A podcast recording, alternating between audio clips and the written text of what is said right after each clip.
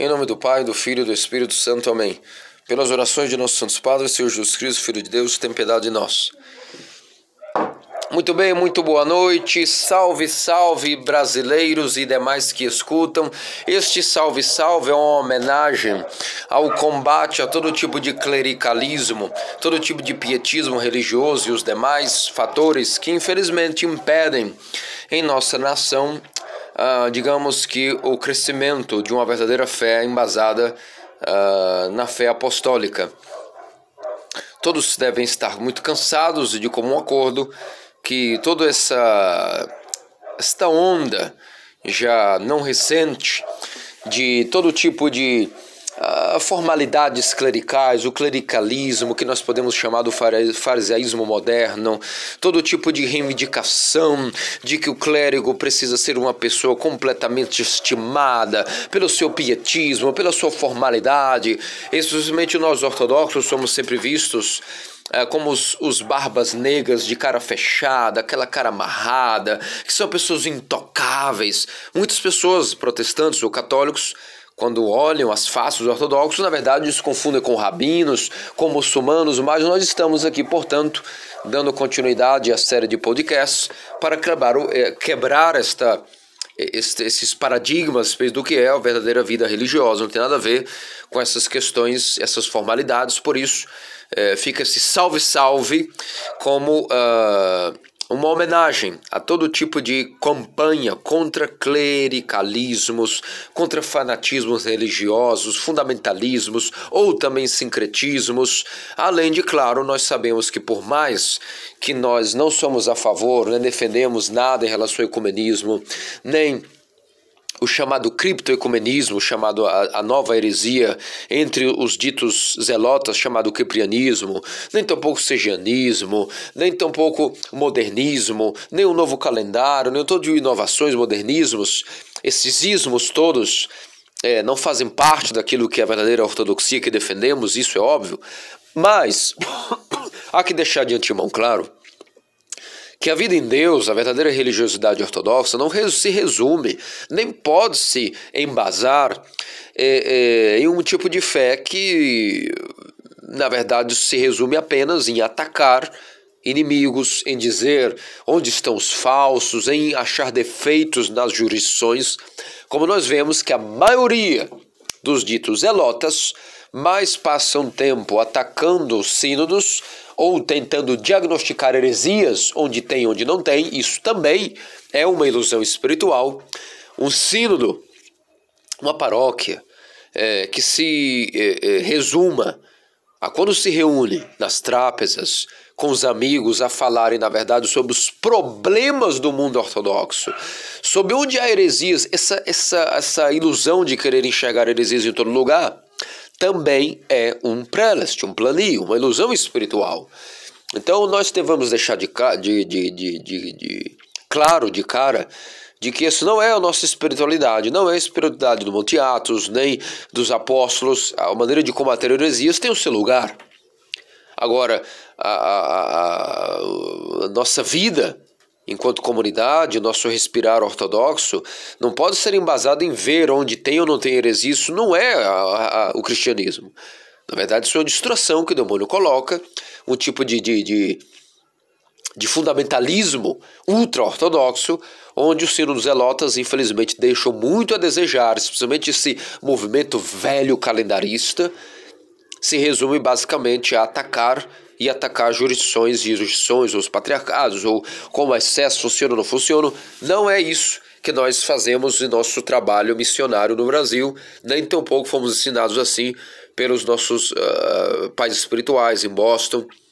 Objetivo da vida em Deus, a vida em Cristo, é a comunhão com Deus, a teosa, a deificação, como todos já sabem, a união com Deus, a luta contra as paixões, como entender como o demônio se sofistica em cada geração, as dicotomias e ambiguidades que cada geração tem que ter para entender é, as novas lutas que nós sofremos em questão cultural, moderna, o avô dos nossos inimigos culturalmente, como as demais é, investidas de, de, de, de, pessoas não cristãs, de culturas que vão crescendo, não cabe a mim aqui denominá-las agora, a, a destruição da noção de família, do matrimônio ortodoxo, o que significa criar uma criança em Deus, o que significa ser um piedoso cristão ortodoxo, um homem ou mulher, criar os filhos, como trabalhar, como jejuar, como participar das quaresmas, o que é um sábado na ortodoxia, o que é um domingo, o que é um dia santo. Isso interessa para nós e é por isso que é, é, é isso que significa a vida em Deus, a vida cristã ortodoxa.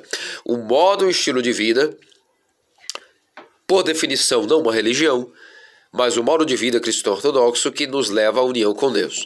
Por isso, a pedido de todos, nós vamos continuar aí a série de podcasts, onde hoje, né, nesse, nesse é, pós 7 de setembro, pós-feriadão, nós estamos aqui no dia 8 e vamos aproveitar para traduzir a, a, a, a, a tradicional é, sessão de perguntas e respostas que o nosso metropolita sempre dá quando visita algumas paróquias uh, em nossas dioceses em Boston, Toronto e Seattle, especialmente na última visita que fez na paróquia de São Cosmas de Aetolia, uh, sempre que visita essa paróquia duas vezes ao ano, geralmente por tradição, se faz atualizações sobre a vida em nosso sínodo como anda e algumas perguntas que as pessoas guardam. Então, nesse podcast especial, vamos traduzir, só simplesmente traduzir aquilo que foi o perguntas e respostas eh, na paróquia de São Cosmas, agora domingo passado, e já temos aí pedidos de perguntas para serem eh, respondidas eh, semana que vem e um podcast é, é, destinado a responder as perguntas acumuladas da última semana que nossos ouvintes, leitores que nos acompanham, uh, tanto no Brasil como na América Latina, possuem algumas dúvidas, os catecúmenos especialmente, e é muito bom que nós gravemos essas perguntas e respostas, porque fica algo gravado é, que outras pessoas que estão se preparando, chegando à fé ortodoxa no Brasil, e por algum motivo chegaram aos nossos canais mediáticos, possam também ter acesso a essas dúvidas tão recorrentes e são repetitivas até fica cansativo repeti-las tantas vezes. Então, dando procedimento, vamos dar boa noite aos nossos convidados de hoje. Uh, de antemão, uh, temos a presença de nosso querido irmão venezuelano, Arão. Muito boa noite, querido senhor Arão Garrido. Como estás? O que você tem feito nessa semana? Comente-nos algo, como vai sua vida, como anda a imigração no Brasil. Fala-nos algo, as pessoas querem ouvir sua voz também.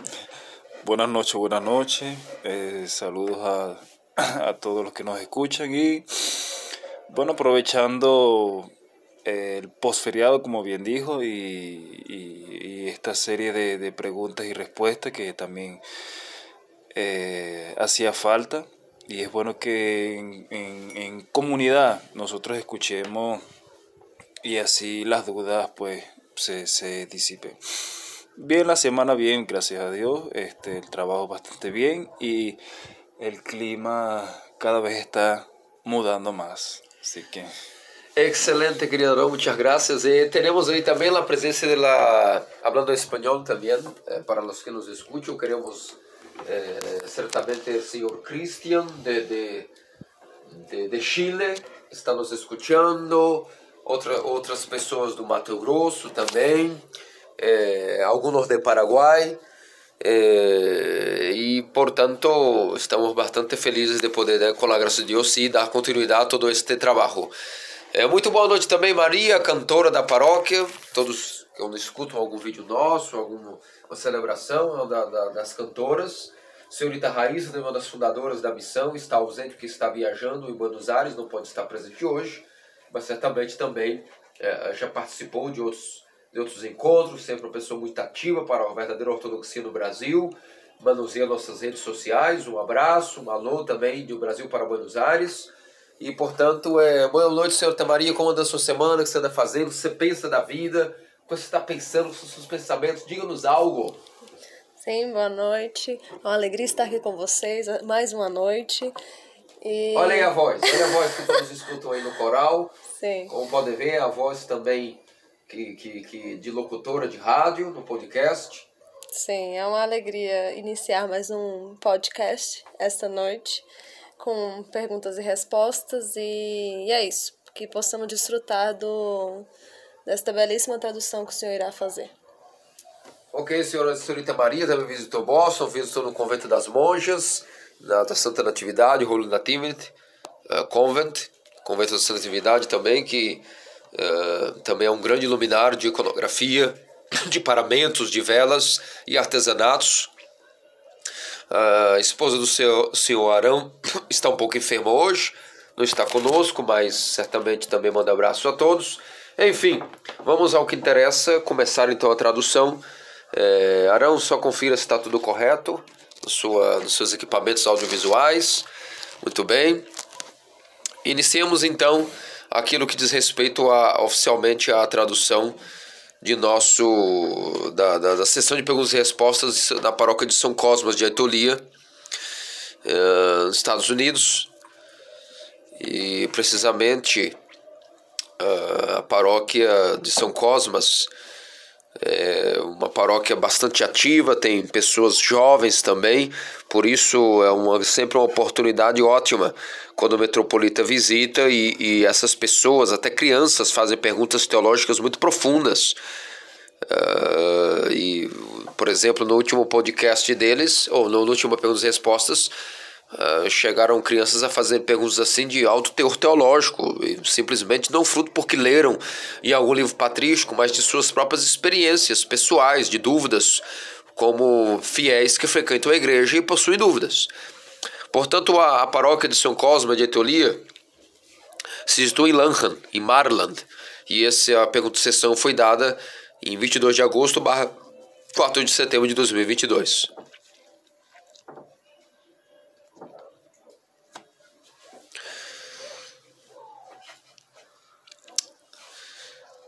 Então vamos dar início à tradução do, das perguntas e respostas oficialmente agora.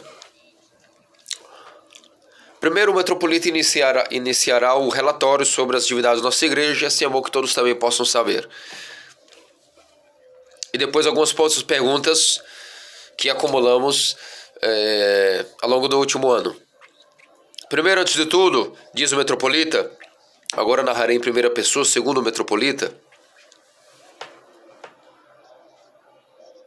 Desde a última visita, último setembro, é, desde então, Uh, eu visitei a Ucrânia, diz o metropolita, no último setembro. Uh, visitei também a Rússia, Letônia. Uh, a Letônia se deu, se foi visitada duas vezes.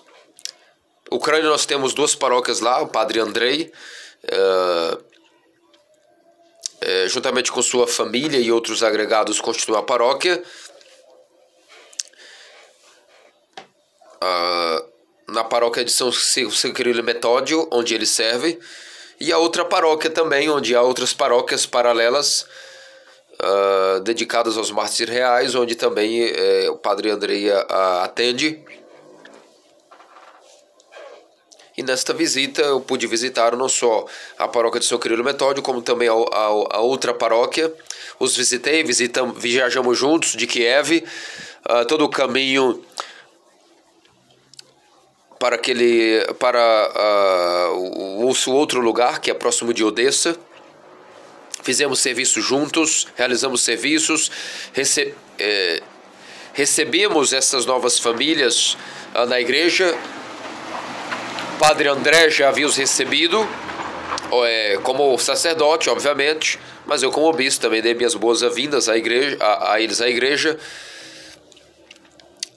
Uh, foi foi ótimo visitar também o Padre André e toda a sua família, especialmente que uh, uh, o ano passado, todos sabem, ele perdeu sua, sua Matsuka, uh, Matsuka Vitória, repousou no Senhor com complicações de Covid e foi deixado ele aí viúvo com seis, com seis filhos. Alguém, alguém eh, na paróquia levanta a mão e pergunta qual a idade do, do filho mais novo? E o metropolita responde: três anos de idade. Uh, então, de qualquer forma, foi uma visita muito interessante, muito produtiva, é, visitar nossas missões em Ucrânia.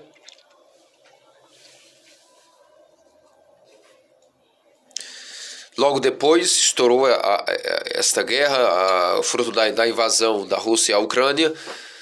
E e agora, devido a essas complicações, quem sabe quando eu poderei visitar o país novamente.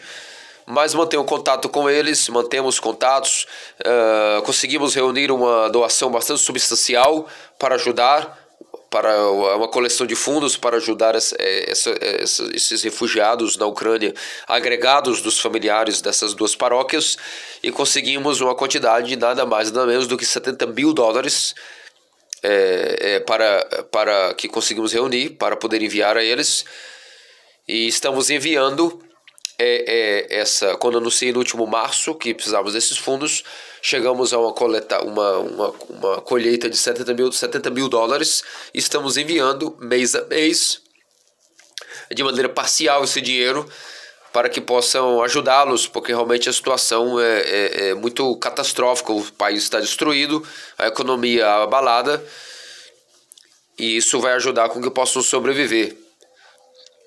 Nesses tempos de guerra, especialmente, a situação está difícil e vamos enviando alguns mil por mês para que esse dinheiro possa chegar em totalidade nas mãos deles. Isso deve ser é, suficiente para que eles sobrevivam durante essa temporada. Então isso foi no último setembro, é, ou seja, um ano atrás. E, e depois em janeiro eu visitei a Rússia, fomos visitar nosso bispo Espiridão, o qual vive em São Petersburgo. Nossos fiéis, tanto em São Petersburgo, como também as paróquias que nós temos em Kursk, Uh, esta Kursk é da cidade natal de nosso padre Alexander, que serve na catedral em Boston. Também essa cidade Kursk é a cidade natal de, de São Serafim de Sarov, da onde ele era, São Serafim, e também a cidade natal de São Florence de Nova York, que também é originário de Kursk.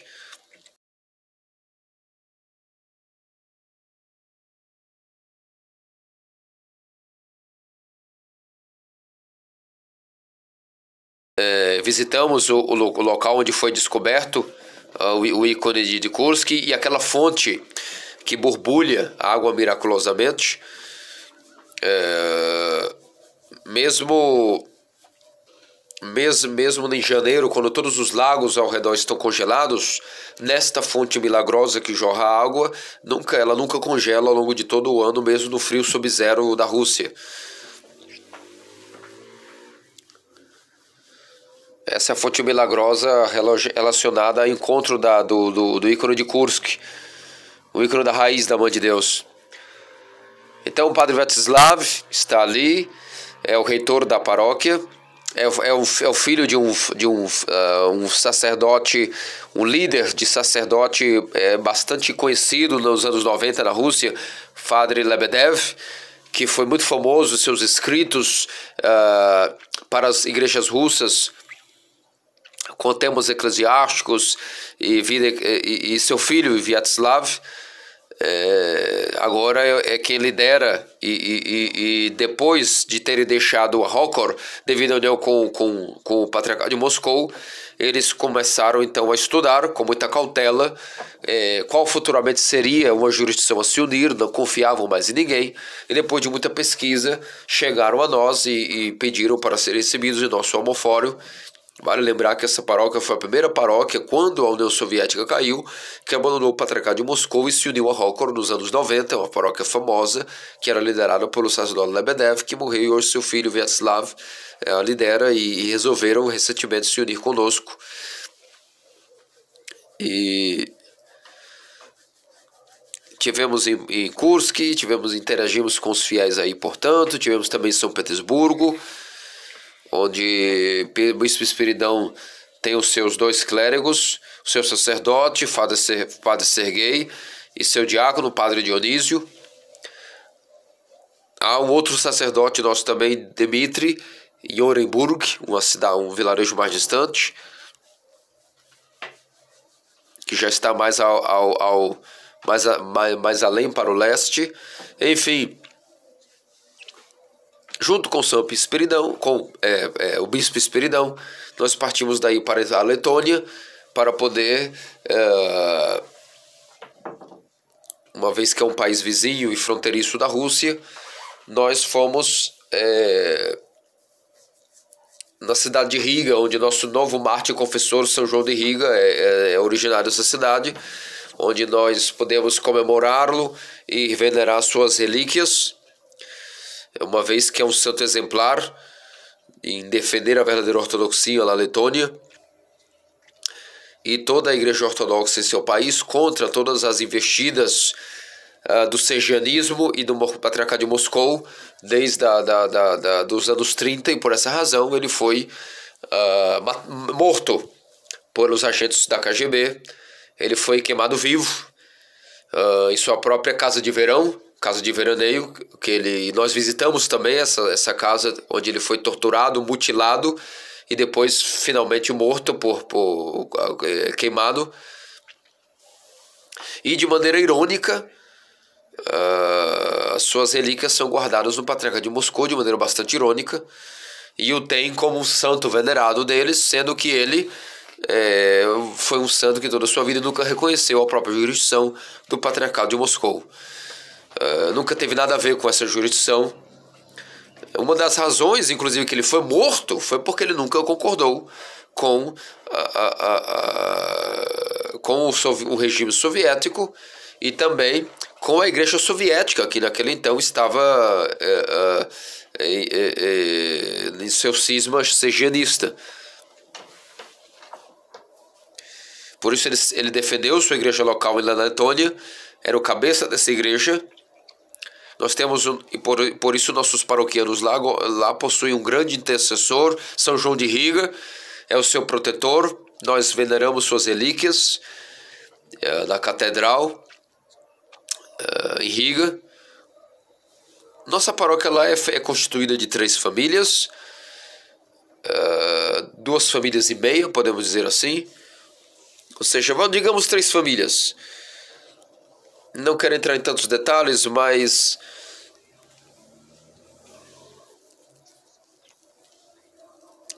eles uh, escolheram o nome de sua missão eh, na Letônia em honra a São Marcos de Éfeso. Que, quiseram que a primeira paróquia na Letônia, numa missão verdadeira ortodoxa, fosse dedicada a São Marcos de Éfeso, um grande pilar da verdadeira ortodoxia, contra toda a união papista e únia. E, o, e os, os recebemos, eu e o Bispo Espiridão, de maneira genuína na igreja. Uh, ou seja, conseguimos estar ali como é, no, no, no, no, no, tempo assim bastante preciso, ou seja, o timing aí foi perfeito, porque foi exatamente duas semanas antes de, de, de vir à tona toda a invasão da Ucrânia e as fronteiras serem fechadas. Foi algo realmente assim muito em timing a nossa visita lá e tivemos que batizá-los do zero, totalmente, porque alguns, vie alguns vieram de um passado católico, outros vieram de um passado é, luterano, outros vieram de um passado do Patriarcado de Moscou, e, e, e, eles haviam sido recebidos como heterodoxos no Patriarcado de Moscou apenas pelo, pelo crisma. E, e, e, deixaram o Patriarcado de Moscou com um padre bastante zelota, que os ajudou a, a, deixar o patriarcado de Moscou quando descobriu o engano do, do sejanismo, do ecumenismo e todas essas loucuras de, de dogmáticas. Mas eles tiveram que abandonar esse sacerdote que os ajudou a sair do ecumenismo por uma seguinte razão. É, ele realmente perdeu completamente o equilíbrio quando, quando o, o, a situação do Covid veio à tona. É, ele realmente Uh, ficou convencido de que a vacina significa o, o selo do anticristo em qualquer lugar que se possa ir. Agora uma pessoa estará submetida ao selo do anticristo se for vacinado, não poderá viajar.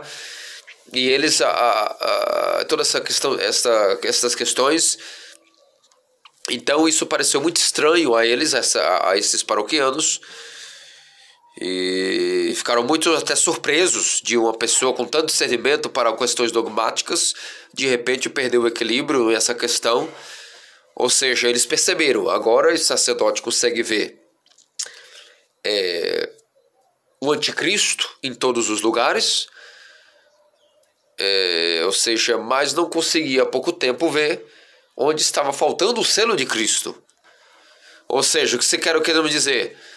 Ou seja, é, é, ele mesmo, quando estava no Patriarcado de Moscou, não quis dar a eles o batismo, que é o selo de Cristo, porque achava que era suficiente tê-los recebido pela crisma.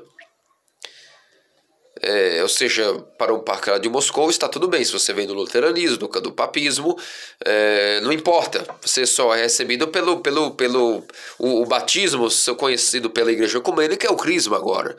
Ou seja, eles, isso é um exemplo do que esse tipo de mentalidade pode nos levar. De tanto ficarem perdidos e, e, e, e querer, ver, querer ver o anticristo em qualquer lugar, em qualquer coisa acabam ficando ficam cegos e não ver o selo de Cristo onde deveriam ver. Então, eles deixaram esse sacerdote, o abandonaram, viram que ele estava fora de equilíbrio. Então, é... então primeiro eles entraram em contato com o padre Andrei da Ucrânia trocaram correspondência, e-mails, foram, foram é, é, chegando à conclusão de quem nós somos, e então, por intermédio do Padre Andrei, nós os visitamos, visitamos batizamos ele de maneira genuína, com três imersões, tudo do zero. Era um frio bastante amargo, é, um frio profundo. Uma das famílias vive, vive no interior, na região rural. E, e basicamente eles colocaram é, os seus contêineres de água para os animais para fora, para fora do, do, do celeiro, para o jardim, para o horto, e adaptaram isso como uma pia batismal. Abastecemos o tanque com as águas batismais. E todo lugar ao redor estava congelado, neve por todo lugar. Mas as. Uh, entre os fiéis haviam pessoas jovens, crianças, adultos, mas até idosos. E como de maneira bastante jubilosa, com muita alegria, com nenhum tipo de preocupação, mergulharam alegremente na, na, na, nas águas eh, geladas, tentaram até aquecer as águas, é, abasteciam com água fervida a pia batismal, mas era um frio tão grande que em cinco minutos a água já estava fria novamente, então decidiram que não havia o que fazer e, mer e mergulharam é, é, então, há uma tradição nesses países de ter uma casa de banho, uma casa de banho ao ar livre nesses países, na época de inverno, onde basicamente você vai no meio do inverno e você coloca uma, um barril, uma banheira com água e se banha, ou seja, no próprio, no próprio inverno, e fizeram isso, uma adaptação para o batismo. E por isso que eles puderam fazer isso. Assim que saíam imediatamente da pia, batido, da, da pia batismal, corriam literalmente é, para a casa de banho para poder se trocarem e se aquecerem um pouco. E, e realmente estava muito frio. De, depois que todos se batizaram e todos, e, to, e, e, e todos estavam já com suas cruzes, vestidos e tranquilos, só me restou dizer, graças a Deus, tudo, tudo muito bem feito. E, e realmente vocês é, já, já entraram na igreja com grande zelo no batismo, já tiveram o zelo testado e, e enfim.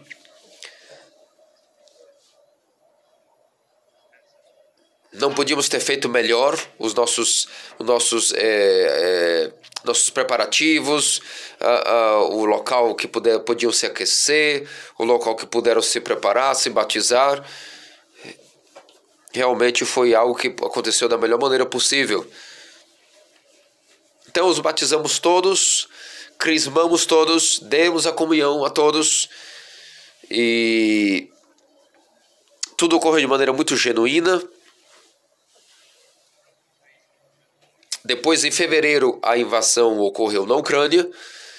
E desde então, o bispo Espiridão, que é o bispo mais próximo geograficamente a eles, não pôde mais ser hábil a visitá-los, devido à questão da, da cidadãos russos não podem entrar é, nesses países fronteiros devido à guerra.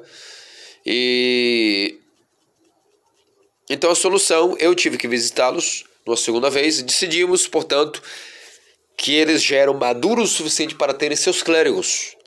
E então uh, fui agora em julho e em dois dias é, eu ordenei um presbítero, um diácono e o leitor, o subdiácono, o leitor.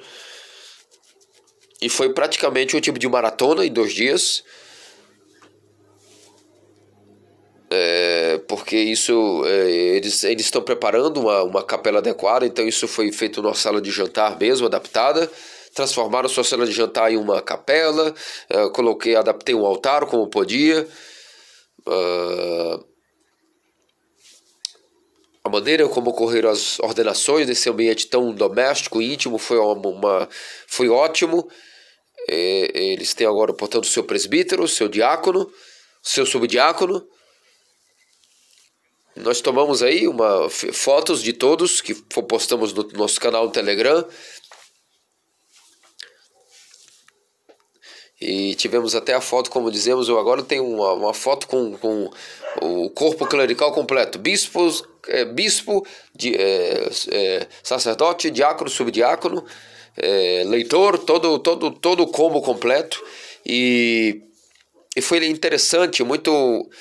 Foi algo bastante, é, vamos dizer assim, engraçado, porque quando estava ordenando o, o, o diácono, a sua pequena menina, sua pequena filha, ela viu seu padre, de, seu, seu pai de repente teve que ajoelhar no altar é, de maneira bastante compenetrada e, e, começou a chorar durante a ordenação e a menina ficou consternada e foi ajoelhar também do lado do pai tentando balançá-lo, como dizer, levanta, levanta, tá tudo bem, tá tranquilo.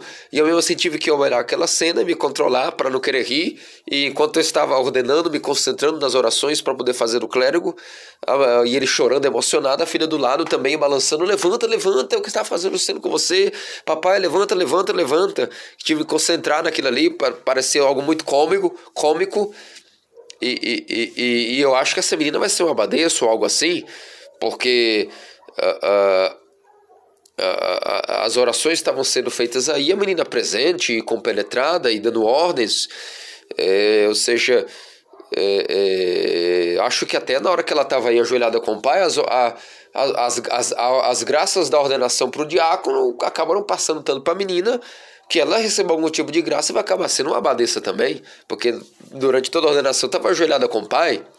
Claro, o metropolita tem falado isso aqui, fazendo um adendo de maneira cômica e irônica, é, para que alguém não ache que estamos proclamando que uma menina ajoelhada lá do pai possa ter recebido algum grau de ordem, não é isso que queremos dizer. Estamos falando isso aqui de maneira cômica e irônica. Então, essa, essas foram minhas viagens no último ano. Uh, basicamente, uh, tive outras viagens para o Canadá uh, para visitar nossos fiéis em Toronto, em Saskatoon, no, no norte do, do Canadá, quase no Ártico. Uh, então é uma diocese de Toronto agora, é uma diocese muito unida, muito é, íntima uns com os outros, muito integrada e, no Canadá. Outras viagens também fiz, para além da Ucrânia e para a Letônia.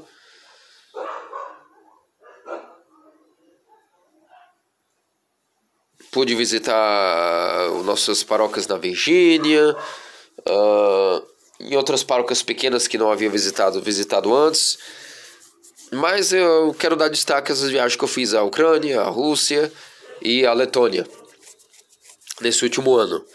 E Bem, essas foram as viagens que fiz ano passado, basicamente. E então. Uh, tenho que começar a visitar a Europa de maneira mais frequente, porque agora. Uh, não somente devido à Letônia, mas porque nós temos fiéis agora espalhados por toda a Europa ocidental. Nós temos famílias na França, na França,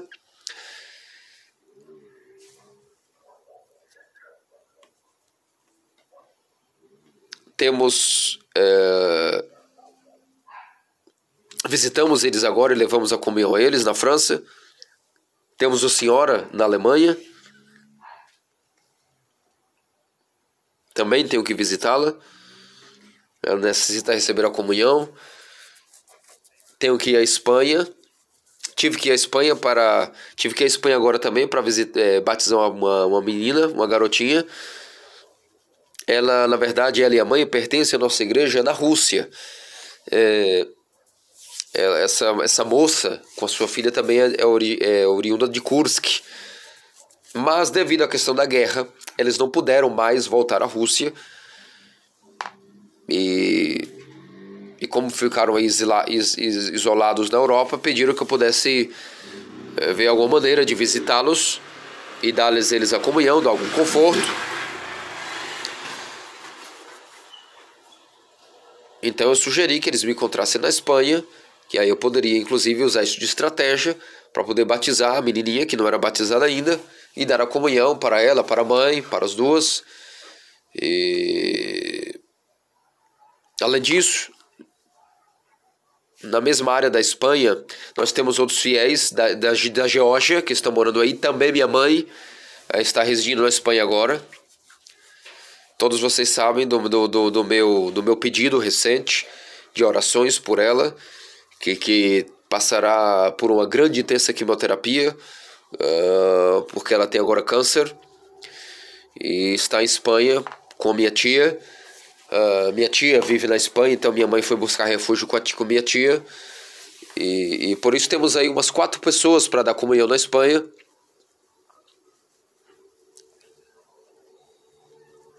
E o batismo dessa pequena garota foi algo assim bastante É uma menina muito interessante, com seu cabelo loiro longo, encaracolado, sua face angelical, uma menina muito terra. Ela.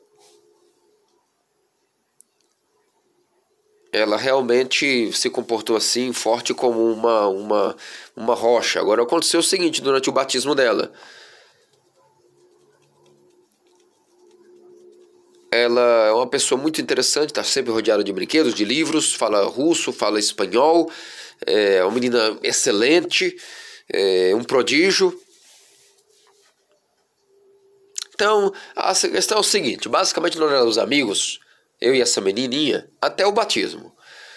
É, depois do batismo a coisa mudou, porque aconteceu o seguinte: nós decidimos fazer um batismo no mar Mediterrâneo, é, é, logo, ou seja, a, a, região onde nós estávamos era próximo ao, ao, mar. Então nós decidimos fazer o seguinte: nesse belo dia, nós acordaríamos cedo, como seis da manhã, já pegaremos a condução e dirigimos até a, a praia. Fizemos, obviamente, as orações preliminares do batismo em casa mesmo, tudo em casa, e deixamos a parte é, é, é técnica do batismo de, de, de baixar nas águas para os, o, o mar então, seis da manhã, fomos aí, as pessoas chegaram na praia, estávamos aí todos reunidos, terminamos as orações. A praia estava completamente vazia, ainda seis da manhã, e fomos batizar aí, as meninas, a mãe e a menina.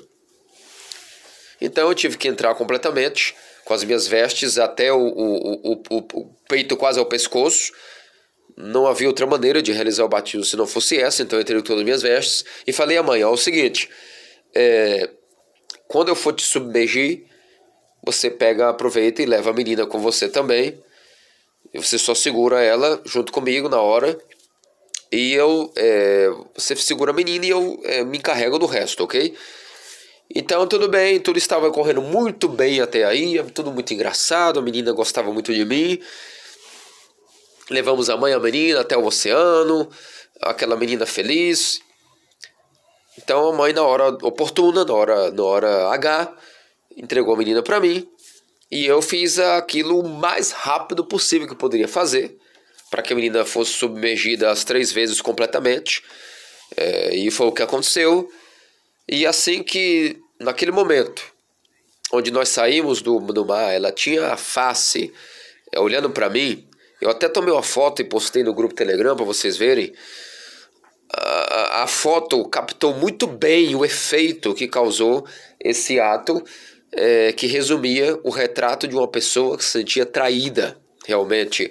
É, é, é, é, ou seja, como ela dizia, eu confiei em você, eu confiei em você, e olha que, que você era meu amigo, e olha o que você fez comigo.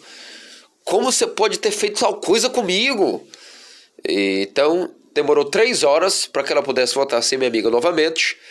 E no final, ela, ela, ela fez as pazes comigo. No final, ela veio até a estação de trem e deu, e deu tchau para mim. Fizemos as pazes. E semana que vem, ou seja, nessa semana agora, provavelmente, que foi narrada posterior a essa perguntas e respostas, eu irei estar voltando novamente à Europa. E vamos nos ver de novo, muito provavelmente. Eu postei a maioria dessas coisas no Telegram. Aqueles de vocês que não têm ainda conta no Telegram, por favor, vos suplico, façam uma conta no Telegram, se inscrevam em nossos canais, porque é aí que estão aí todas as nossas. Eh, nós agora em Telegram estamos tentando postar tudo em tempo real, que acontece em nossa diocese. Ou seja, para que vocês não tenham que ter acesso às informações do que ocorre na igreja só no final do ano, quando nos encontramos aqui para perguntas e respostas, vocês podem estar acompanhando tudo o que acontece na nossa diocese em tempo real no Telegram.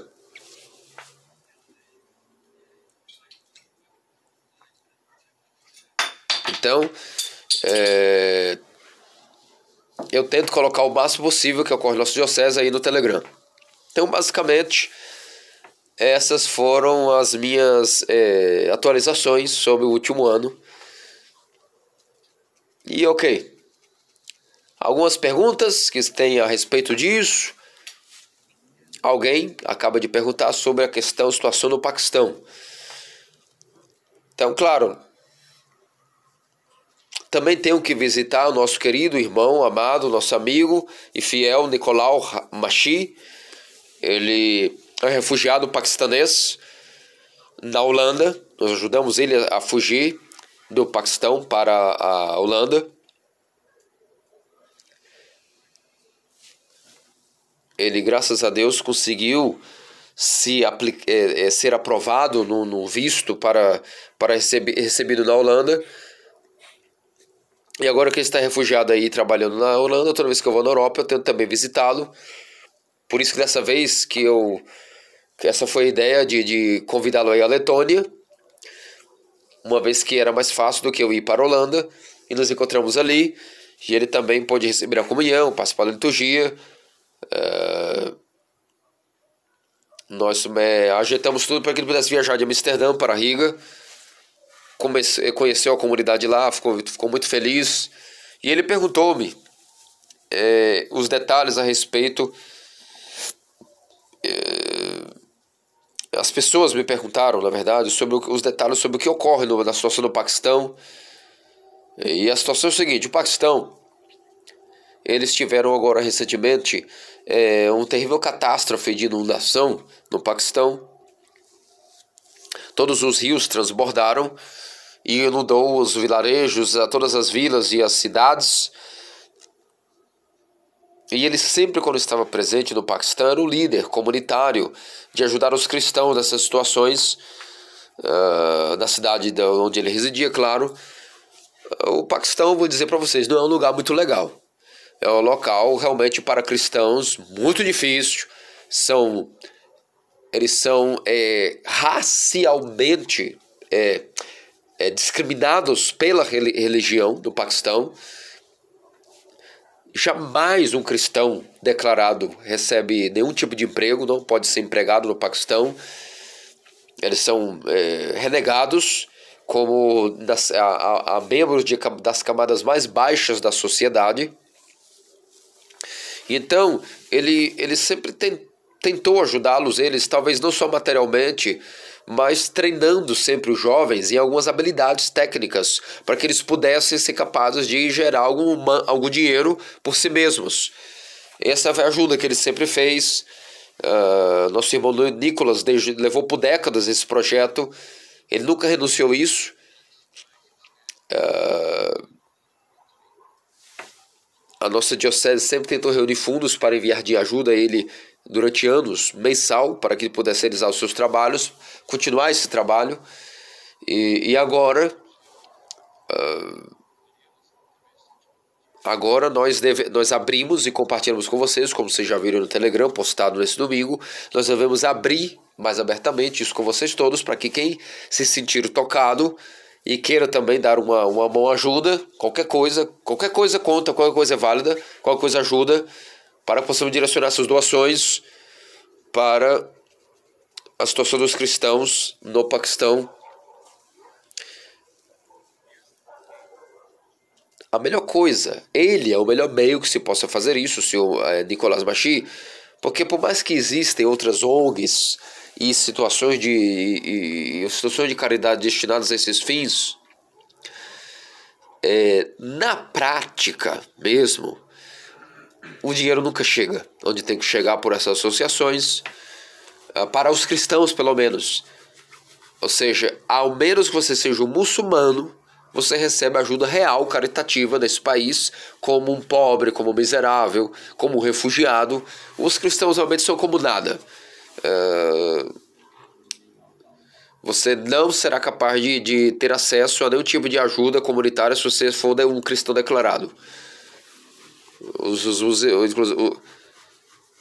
é, é óbvio que mesmo entre os muçulmanos existem boas pessoas entre eles lá que até fazem o seu trabalho de terem um pouco mais de humanidade e ajudarem também os cristãos de como podem. Uh, ou seja, independente do que uma pessoa é, ou seja, eu quero ajudar o que a pessoa precisa, e não dependendo do que ela é. Mas esse tipo de pessoas são raríssimas. A maioria deles só ajudam, sendo muçulmanos, é, só ajudam muçulmanos e perguntam claramente para você que religião é a sua. Se você, se você responde sem negar a Cristo que você é um cristão, eles dirão, ok, desculpe, mas nós não, não podemos ajudá-lo. É... Qualquer coisa que sobre, talvez vamos te dar, mas não iremos, não iremos te ajudar, tem gente na fila. Então, na, no Paquistão, é, você é até acusado de blasfêmias, é, muitas vezes só por, por, por se intitular cristão. Por exemplo, é, na, na legislação paquistanesa, existe um tipo de blasfêmia que é, é, é qualquer um pode acusar alguém de blasfêmia né, na agitação islã, ou seja, qualquer um pode acusar qualquer um que não seja é, é, muçulmano de estar pecando por blasfêmia. Exemplo, quero ver onde chega, por exemplo, é, você está sendo acusado de blasfemar, dizer algo contra o nosso profeta, por não fazer parte da nossa religião. Ou, por exemplo, é, Ninguém, por exemplo, nenhum advogado vai se aventurar em tomar um caso para te defender se você for cristão, porque se assume, inclusive, que a acusação é, é, é muito séria para que possa até mesmo ser escrutinizada é, por pormenores e se averiguar se a pessoa é inocente ou não. Ou seja, você já é culpado antes mesmo de você poder se defender. Essa é a verdade. E não existe a pré-inocência para que você, você for cristão. Então, você é, é, acusado, você é condenado, você é morto. É, houve um caso, por exemplo, de uma senhora cristã no Paquistão que ela passou uma década na prisão. E depois, devido a muita pressão internacional, ela conseguiu ser libertada. É, conseguiu até sair, ser refugiada e fugir para o Canadá. Mas ela foi acusada pelo seguinte: ela foi acusada por outras mulheres é, muçulmanas na, na vila que ela morava por estar maculando a, a, a, as águas que da, da, do próprio vilarejo, por ela estar ela mesma bebendo estas águas, ela estava, portanto, intoxicando todas as águas desse vilarejo uma vez que ela bebeu dessas águas e ela era cristã, então ela maculou e, e, e, e, poluiu essas águas e por isso foi acusada por outras mulheres de ter bebido dessa água sendo cristã e águas e, e, foi condenada por ter poluído a fonte de águas por ter dela bebido por único fato de que era cristã. Então por isso ela passou uma década na prisão por ter desonrado o profeta tendo bebido dessas águas. E muitas vezes as pessoas realmente a, praticam violência contra o seu vizinho, a se apropriam de suas terras, é, só pelo único fato de você, uh, usando esse argumento de você estar maculando, poluindo denegrindo, é, por estar destruindo a vida de alguém, de sua vizinhança, por ser um cristão. Então, esse é o último país no mundo que um cristão vai querer viver. É, não há nada de justiça. É, se você não é um muçulmano, você não terá o tratamento adequado, é, nem como ser humano. Então, uma pessoa agora pergunta no público, mas como que ele vai lá prestar essa ajuda? E ele dizer, ele não vai, ele não vai, ele já é refugiado. Essas, essas, essas fotos que eu, que eu compartilhei agora recentemente são fotos antigas. Ele, ele, ele não pode mais voltar no Paquistão, agora é um refugiado, está avançando para depois trazer sua família. Agora tem um irmão, de, um irmão que ele deixou aí, que ainda cuida dessas situações para ele. É, uh, e eles continuam tocando o mesmo projeto da mesma maneira, ainda que ele não está mais presente. É, e é uma pessoa pergunta na plateia, mas o governo não os persegue? O governo não. Como é que o governo deixa que eles funcionem? E o Metropolita agora explica. Não, não, não. Isso trata-se de um movimento, um projeto bastante discreto, como se fosse lá as catacumbas. Ele tampouco recebe exclusivamente cristãos ortodoxos. Qualquer pessoa que seja cristã, ele ajuda e recebe ensinando ofícios de sobrevivência, dando um catecismo básico, e eles não fazem tampouco propaganda do seu trabalho. É algo bastante discreto, bastante sutil, é, sabem como levar a coisa de maneira esperta. É, ou seja, é, é não, utilizem, não utilizam em seu país mídias sociais tampouco para fazer propaganda de seu trabalho é, caritativo e missionário. Ou seja, desde que eles não peçam ajuda do fundo governamental do próprio Paquistão, eles ficarão na, na digamos assim, na surdina e, e, e escondidos e não haverá problemas com eles.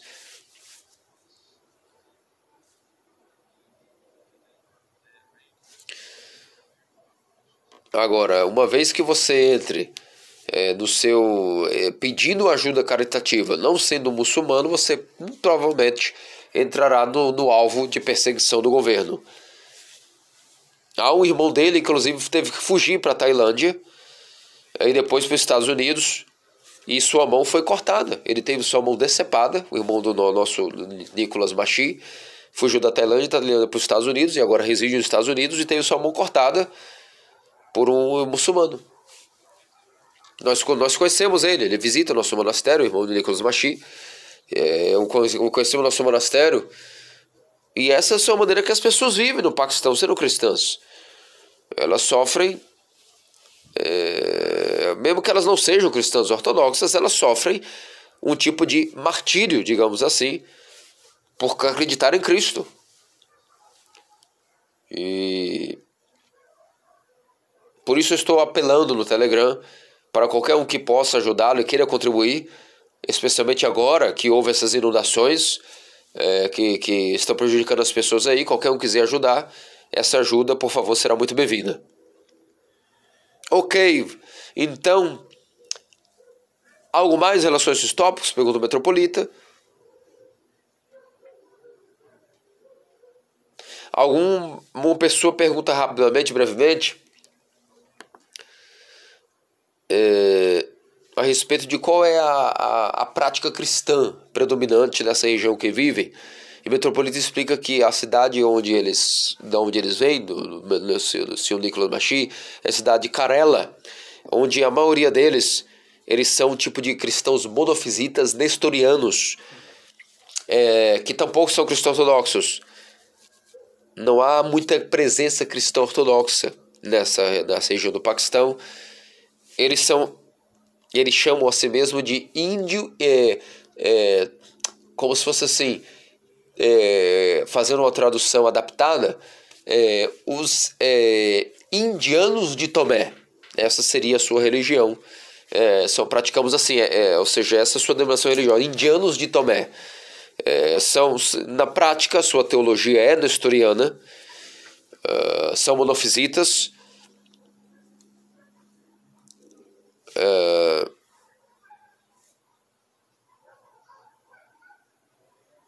seja, eles não são ortodoxos de maneira alguma.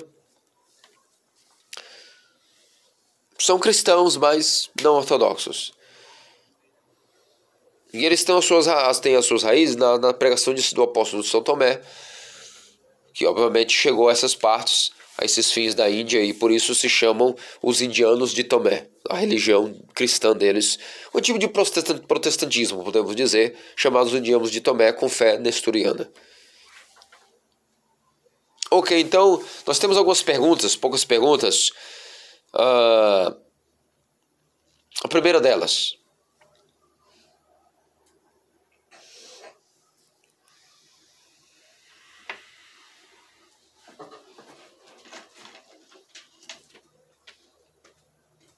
Por que Deus no Antigo Testamento parece tão mais duro do que nosso Salvador no Novo Testamento? Uma boa pergunta. Bem, é, nós temos que entender as diferenças entre o Antigo e o Novo Testamento.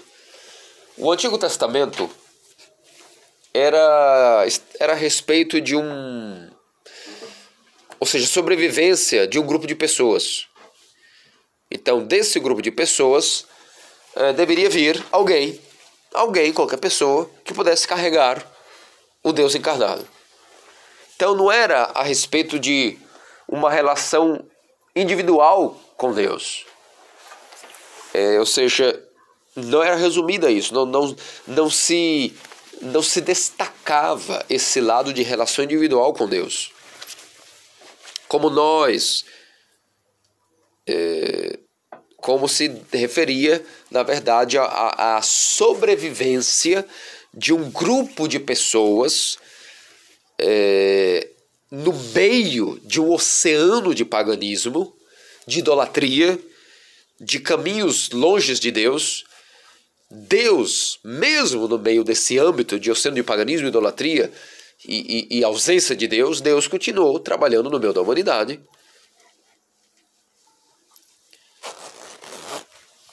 Para que, mesmo qual a humanidade tão caída, ele pudesse continuar trabalhando, que seja com um pequeno grupo de pessoas, para que desse grupo de pessoas uh, pudesse nascer alguém que é a mãe de Deus, obviamente, que pudesse carregar o nosso Salvador. Então, o Antigo Testamento é muito, tem muito mais concentração em sobrevivência e, e regras é, para um, regra, um grupo de pessoas seguirem do que algo relacionado à relação individual, consistente é, e concentrada em relação individual com Deus. Ou seja, que agora vem com sua graça. Então, o que isso significa? Significa que Deus teve que é, atuar com algum tipo de leis e regras para que essas pessoas pudessem é, é, sobreviverem, serem guiadas, enraizadas nessas leis. Porque, e quando você está guiando um grupo de pessoas, uh, quando você está guiando um grupo étnico de pessoas, especialmente naqueles tempos e eras que essas coisas estavam acontecendo, você tem que, sabe, é, utilizar de certas medidas duras você tem que colocar algumas medidas duras é, em curso. É, e é por isso que em países governados é, existe sistema de justiça que precisam atuar nos países governados. Você vê que um sistema legislativo utiliza é, é, é necessário para aplicar justiça e não a misericórdia, porque de outra maneira não funcionaria. Qualquer sistema de governo tem que funcionar baseado na aplicação da justiça e na misericórdia, senão ele não é nem aplicável, quando se é aplicável a um grupo de pessoas. Então, se nós não tivermos pessoas serem punidas no sistema de justiça, esse país não terá condições de punir os seus criminosos. E se não funcionar dessa maneira, o país vai é, desmoronar e não haverá como controlar os níveis de justiça. Esse país vai ruir. Então, é, misericórdia é algo que serve para ser aplicado individualmente e não para grupos. Misericórdia é algo que você faz é, de, a nível individual. Agora, quando nós estamos falando em grupos, um grupo para ser corrigido, é, um grupo para que possa sobreviver, é, uma família, existem regras, leis que precisam ser é, é, colocadas em curso e inclusive recompensas têm que ser dadas a esses membros, os membros desse grupo por estarem fazendo o bem. E essas, esse, essas leis têm que punir aqueles que estão praticando o mal. Então, isso é que nós estamos lidando no Antigo Testamento. Deus está governando e guiando um grupo de pessoas de tal maneira que ele possa uh, florescer com o tempo alguém que possa ser ca capaz de carregar o nosso Salvador, ou seja, para que aí um novo tipo de lei posteriormente, um novo tipo de legislação, um tipo de novo, novo tipo de aliança possa, digamos assim, ser colocado em curso.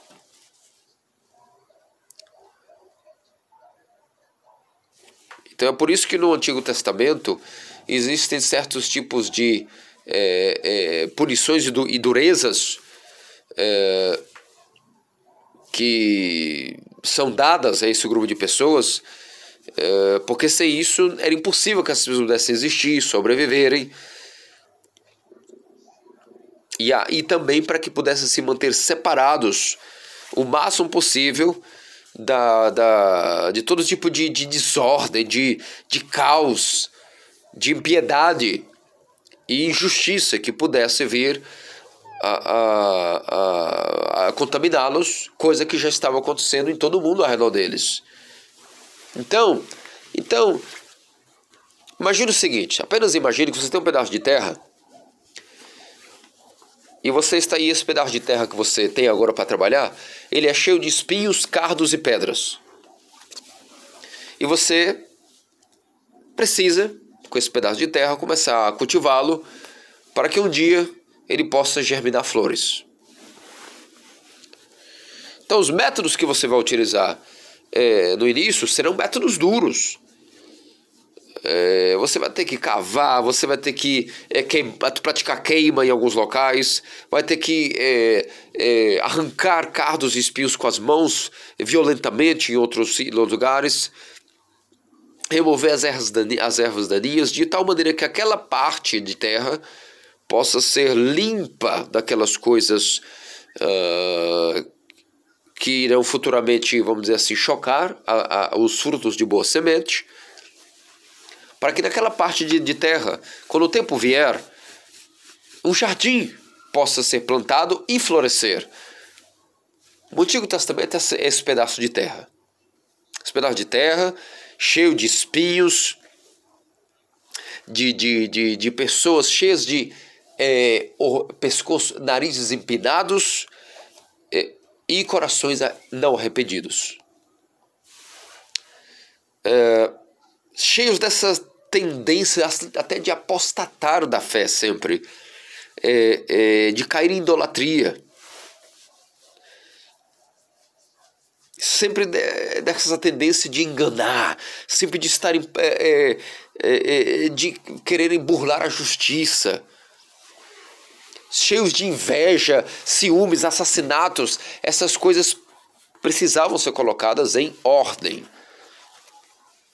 E a única maneira de colocar a única coisa de colocar em ordem algo que assemelhasse minimamente a justiça, uh, para que a mínima justiça fosse atingida, uh, para que o fenômeno, o fenômeno e o conceito de justiça mínima pudesse ser é, assimilado por essas pessoas, era necessário muitas vezes métodos muito duros. Então, aqueles que realmente eram muito loucos tinham que receber uma punição, uh, e aqueles que estavam pervertendo as pessoas tinham que receber punição, porque de outra maneira seria impossível para Israel uh, minimamente ser obediente, ter condições de ser obediente ao seu Deus. Então, uh, para que no meio deles, durante todo esse tempo cheio de males, de inveja, de cataclismas, tragédias e exílios e vitimismos e, e catástrofes, meio no meio de tudo isso, tiver, houvesse um grupo de pessoas que pudesse ser capaz de ser limpo, purificado, preparado, para que entre no meio desse povo, dentre eles, pudesse vir um dia aquela pessoa que se fosse capaz de carregar a Cristo. Então, quando ele viesse, aí sim, ele começaria a inaugurar um novo tipo de lei, um novo tipo de legislação, não mais é, embasada na justiça ou é, em punição, mas oferecer agora uma legislação baseada em amor e misericórdia. Porque essa é uma das diferenças entre a lei antiga uh, e a nova graça que chegou para nós. É que a nova graça ela lida com indivíduos. Não está mais lidando com nações ou grupo de pessoas. O Novo Testamento não é uma, uma aliança com povos ou nações, com indivíduos, individualmente. É, não, não há mais nenhuma lida com grupos étnicos, tampouco. Com filhos de Abraão. É, é, está lidando com indivíduos, pessoas individuais que depois, que por sua própria vontade, se querem, quando querem, uh, querem juntos fabricarem uma nova nação, um novo Israel. Mas isso é um comprometimento individual. Não é porque é algo que vai se dizer a uma criança, faça assim, assim, assim, porque estamos mandando, e por isso é, é, vamos obrigar você a participar de um certo grupo e, e forçá-lo à base de, de chicote a seguir nossas regras. Não. O Novo Testamento agora é voluntário. Nós estamos lidando agora com é, é, é filhos individuais de Deus. Ou seja, é, seu Deus agora leva seus filhos ao outro nível agora, o outro patamar ou seja, o nível de, de virtude que é muito mais superior do que a justiça. E esse nível chama-se a misericórdia, compaixão. Os seres humanos, o ser, é, é, o ser humano agora, ele será capaz de praticar justiça e misericórdia em, em uma base individual. Então, a, a, nação de Israel especificamente foi preparada ao longo de todo o Antigo Testamento a chegar nesse estágio é, onde Deus iria finalmente atuar com um novo tipo de aliança, não é, com a, lidando com um grupo étnico, mas com seres humanos individuais. Então, e a esses seres humanos indivíduos será seria ensinado um outro nível superior de comprometimento, de aliança, um novo tipo de estilo de vida, não é, é, baseado agora no olho por olho, dente por dente, mas baseado em misericórdia e em compaixão. Para que isso viesse, para que isso viesse a acontecer, antes havia que passasse pela justiça pela dureza, inclusive, pela, pela punição dura mesmo. Aquelas coisas que nós vimos no Antigo Testamento. E a maioria das coisas que nós vemos é, é, são que são punitivas. Isso é necessário porque tudo na vida é necessário disciplina. Isso não é necessário. É, essas coisas que ocorreram no Antigo Testamento não eram simplesmente porque é, é, que você necessita é, receber uma punição porque você não cumpriu isso, então necessita ser punido. Não é só por isso, é que trata-se da palavra disciplina. Pessoas que são ingovernáveis, indisciplináveis, é, é, necessitam da mínima correção e disciplina para que elas possam atingir o mínimo de semelhança com alguma coisa relacionada à justiça. Porque a, a, a alternativa era somente essa.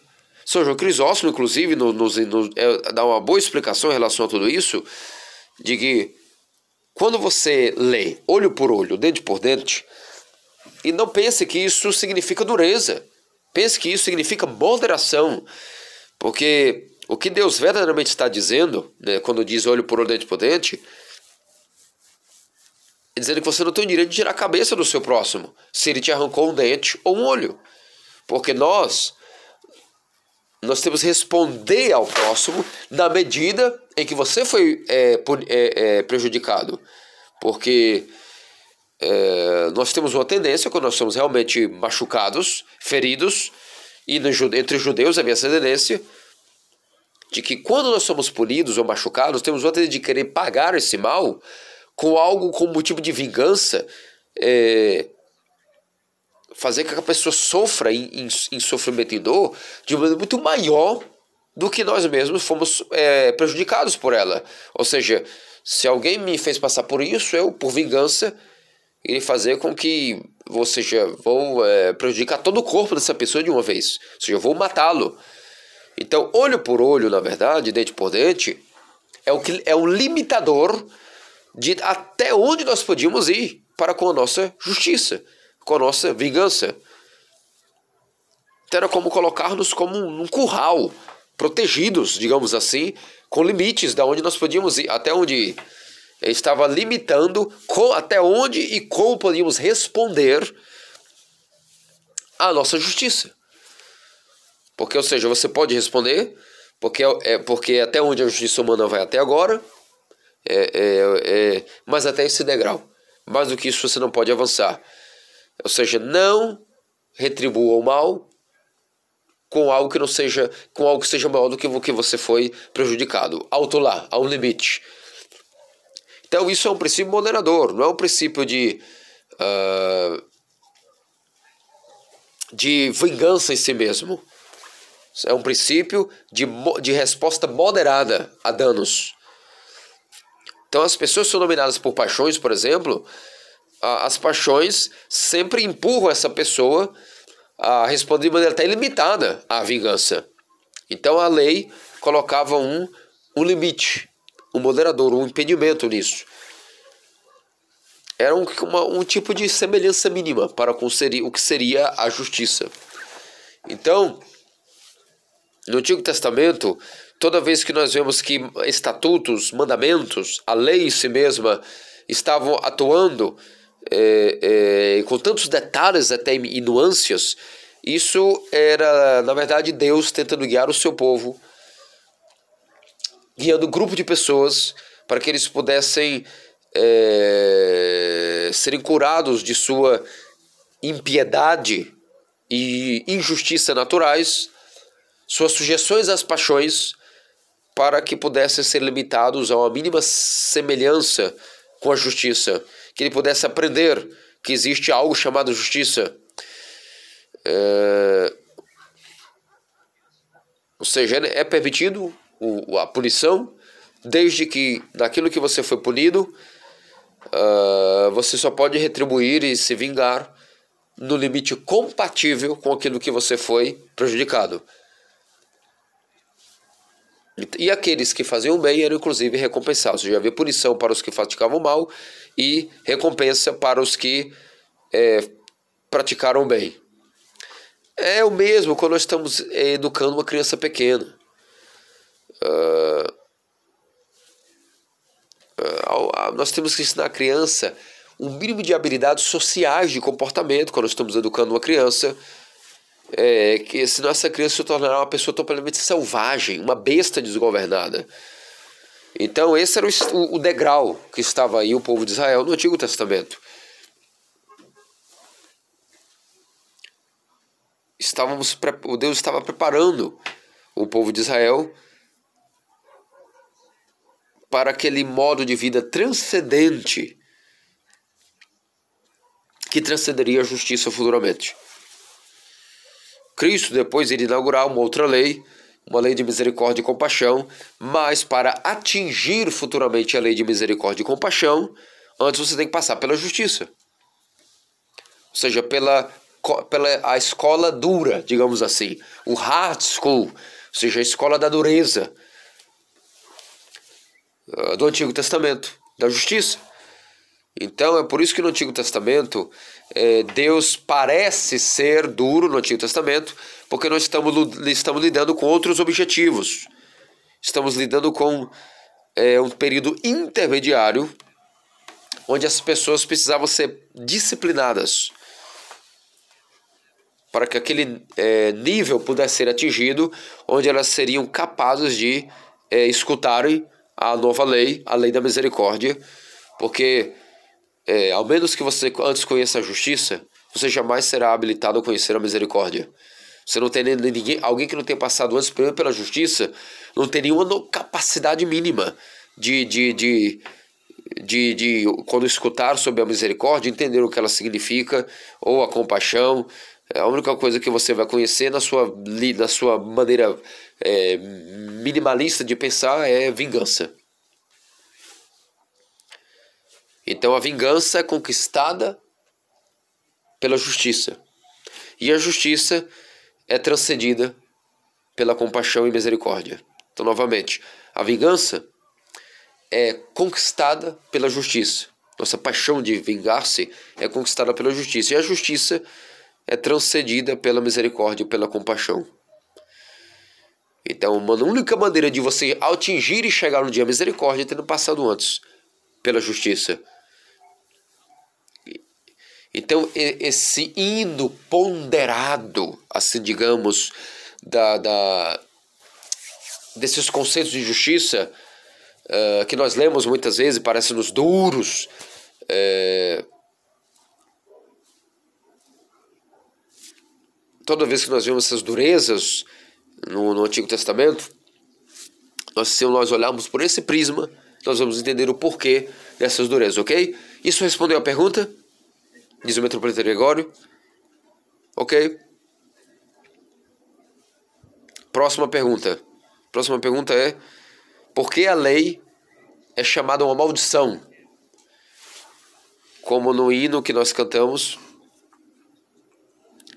tu nos livrastes da maldição da lei através de teu preciosíssimo sangue derramado na cruz, que nós sempre cantamos eh, nos, no, no, nos tropados da Semana Santa, inclusive na proscomídia, o sacerdote também proclama essas orações. Então há muitas respondendo, há muitas, é, há muitas razões porque a lei é chamada de maldição. Há muitos entendimentos porque a lei é chamada de maldição. E o primeiro de tudo é que a lei, quando nós dizemos maldição da lei, nós devemos entender que essa interpretação significa não, é, nós estamos chamando que a lei em si mesma é uma maldição mas sim o que a lei designa como maldição, ou seja, o pecado. Quando dizemos é, o, o que, que a lei designa como, como maldição é um pecado e o pecado é uma maldição. Então, maldição da lei, em um sentido, significa aquilo que, aquilo que a lei acusa como maldição, ou seja, significando o pecado. Também a morte. Quando dizemos, por exemplo, é, dizemos que a lei o amaldiçoou é, é, é, e, e, devido à maldição da lei ele foi suspendido na cruz, digamos assim. Significa que nosso Senhor está suspendido, estendido na cruz. Digamos que ele tomou a, maldição, a nossa maldição para ele, assumiu a nossa maldição para ele, se, se, se tornou uma maldição para nós, por assim dizer é, ou seja, como Deus pode ter se tornado maldição para nós? Por quê? Porque ele assumiu a morte. Essa é a interpretação. Deus tornou-se, assumiu a maldição para nós, porque ele assumiu a morte, que é a nossa maldição, para ele mesmo. Então, em certa instância, é, quando nós dizemos é, a interpretação de que é, desse hino da igreja, quando nós dizemos é, livraste-nos da maldição da lei, suspendido na cruz, no madeiro da cruz, isso significa que nosso Senhor está assumindo para ele a maldição é, da morte para livrarmos da própria morte do pecado. Significando que isso é o significado que esse hino dá. Porque a maldição da lei significa aquilo que a lei edifica e designa como a maldição, ou seja, o pecado, e aquilo que, nos, que o pecado leva a nós como resultado, que é a morte. Mas não apenas isso. A outra, uma, uma, uma outra interpretação adiante é que é também o que a lei aí está constrangendo. A lei vem a constranger. É, é, a, a lei é, passou a ser para nós um fator constrangedor, porque antes a lei não era necessária. A lei da consciência não, é, não, não era necessária. Quando a lei da consciência operava no homem, não era necessária a lei escrita. Então, é, quando o homem endureceu tanto a sua consciência, foi necessário que Deus o constrangisse até com algo escrito para mostrar a ele. É, é, ou seja, isso é tão denegre, é, é algo que degride tanto a natureza do homem, tem que ser constrangido ao ponto de Deus ter que escrever para ele uma lei daquilo que já está escrito em seu coração, em sua consciência, devido ao homem ter se tornado tão selvagem, tão rústico, tão, tão bestial, tão cheio de paixões e tão cheio dos males do demônio, que foi necessário escrever algo para lembrar o homem daquilo que, que daquela lei natural que já supostamente deveria estar dentro dele, que na verdade está. Então essa lei escrita, com essa lei escrita, teve que vir uma série de legislações é, e mandamentos, estatutos,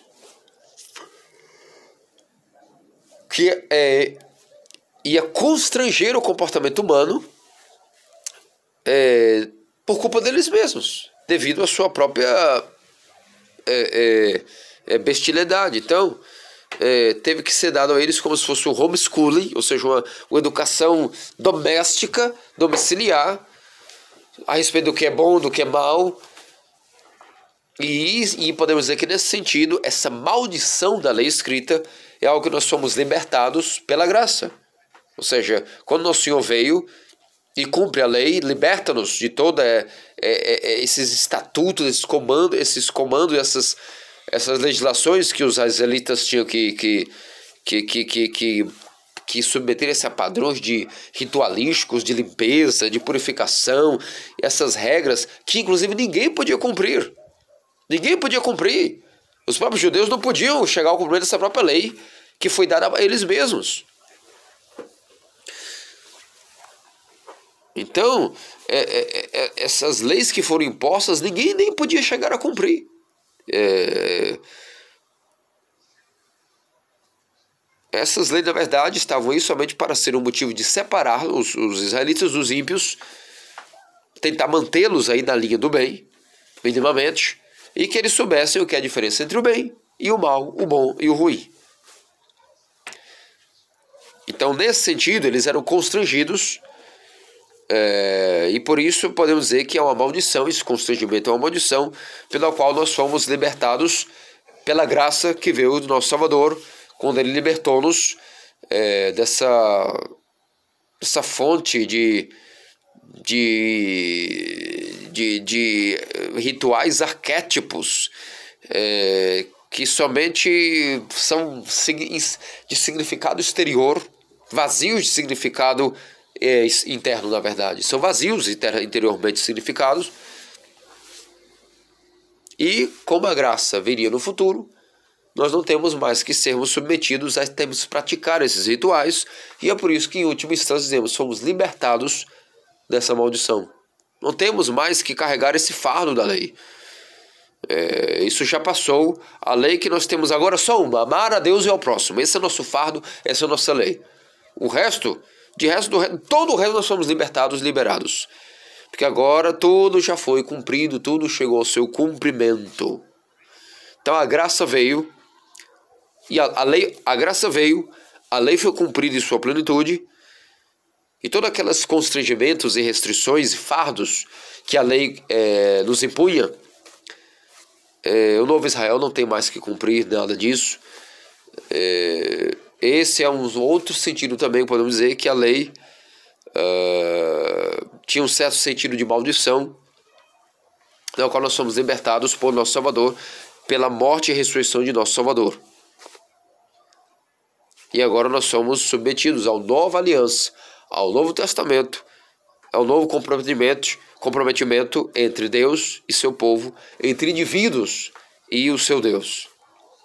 Então, em dois sentidos, nós podemos entender que a lei é uma maldição, significando, primeiro, como eu disse, que a lei é, é o que a lei identifica como uma maldição, que nós chamamos isso de é, é, que a lei em si mesmo, por isso, é um pecado, e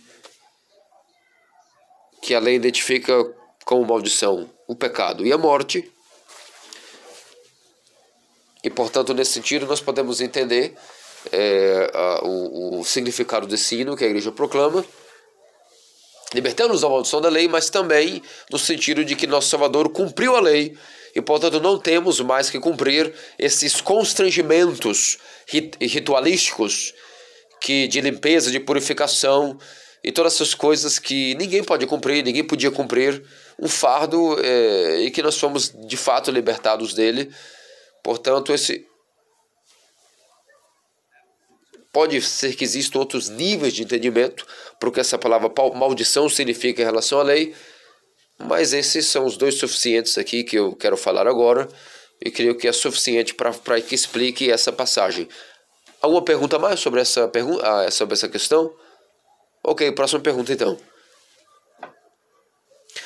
Ok, nos livros espirituais nós escutamos que quanto mais nós amamos a Deus, mais nós amamos ao próximo. Nós sabemos que Deus, que a Deus nós amamos. Temos como saber que a Deus nós amamos. É, perdão, nós, é, nós sabemos como amar o nosso próximo. Isso nós sabemos como amá-lo. Mas como é que nós sabemos se estamos, amamos a, estamos amando a Deus? Então, essa é uma pergunta espiritual de alguém fez, fenomenal. Então, no livro espiritual dizemos que nós amamos a, ao Deus amando ao próximo. E amar ao próximo nós conseguimos ver como amá-lo. Vemos as características de amar a Deus. Como sabemos se estamos amando a Deus? É a seguinte pergunta. Bem, o meu responde: Nós amamos a Deus na oração. É na oração que nós amamos a Deus. Quando nós oramos, é como Deus revela, é na oração que Deus revela como nós devemos amá-lo. De que maneira nós devemos amá-lo. Então, quando nós amamos alguém, A única maneira de estreitar esses laços que nós temos com essa pessoa é, é tendo uma, uma comunhão real com essa pessoa, com aquela pessoa, ou seja, se isso é verdade em relação ao, ao, ao, ao tato de amar um ao outro, isso é verdadeiro também quando se relaciona-se com Deus também. Então, é, nós fortalecemos nosso amor por Deus quando nós temos uma intensa vida de oração. Nós, ah, nós comungando com Ele nossas mentes e nossos corações, o que é a coisa mais difícil nesse mundo a fazer? É o que um dos padres do deserto disse. Qual é a coisa, quando foi lhe perguntado, qual é a coisa mais difícil? E ele disse: orar. Orar é a coisa mais difícil porque isso requer o maior dos esforços humanos. Cada fibra mínima de nosso ser vivo é, é, é, é necessário estar acionada para que nós possamos rezar com atenção. Mas isso é necessário. Porque sem, sem oração, sem conversação com Deus, é, nunca vamos entender como amá-lo. E isso não é única, mas isso não é a única coisa. Nós avançamos na oração, mas há um teste. Há um teste para nós sabermos se nós realmente estamos avançando ou não na oração. E o teste, se nós estamos realmente amando a Deus na oração, se nós estamos avançando na nossa vida de oração, se ela está dando resultado de fato realmente, é como nós lidamos com o nosso próximo. Porque ao lidar com o nosso próximo, é revelado a nós se nós estamos realmente avançando no amor a Deus ou se nós estamos, na verdade, regredindo no nosso amor para com Deus. Santo Antônio disse: nossa salvação jaz e nossa depende de nossa relação com o nosso próximo. Se nós ganharmos nosso próximo, dizia Antônio Grande Antônio, fazendo com ele tudo a respeito, agindo com ele para com os mandamentos, ou seja, amando ele como nós devemos amar nós mesmos, então nós ganhamos a nossa alma.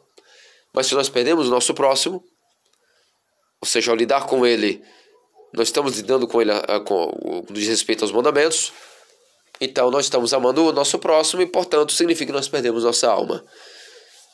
E isso Santo Antônio diz após ter vivido décadas em uma caverna sem ter visto um único sequer ser humano. Então, é, o nosso amor para com Deus é atingido em oração, que é, e através de, de, de, de, de, esse amor é feito possível através da oração. Ou seja, jejuar, orar, prostrações, praticar bons atos, esmola, tudo isso é, ajuda-nos a oração a progredir, mas é na oração que Deus nos ensina como amá-lo. Ele revela o seu amor a nós na oração, para conosco, conforme oramos, e é por isso que nós precisamos aprender como orar, porque é na oração que nós comungamos com Ele.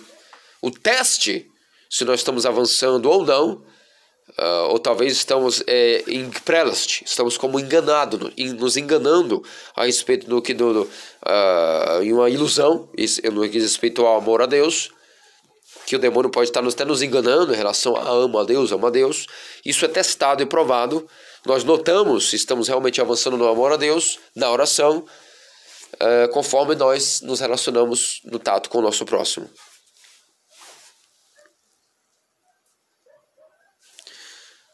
Então nós, é aí que nós somos testados é, conforme nós lidamos ou não com o nosso próximo.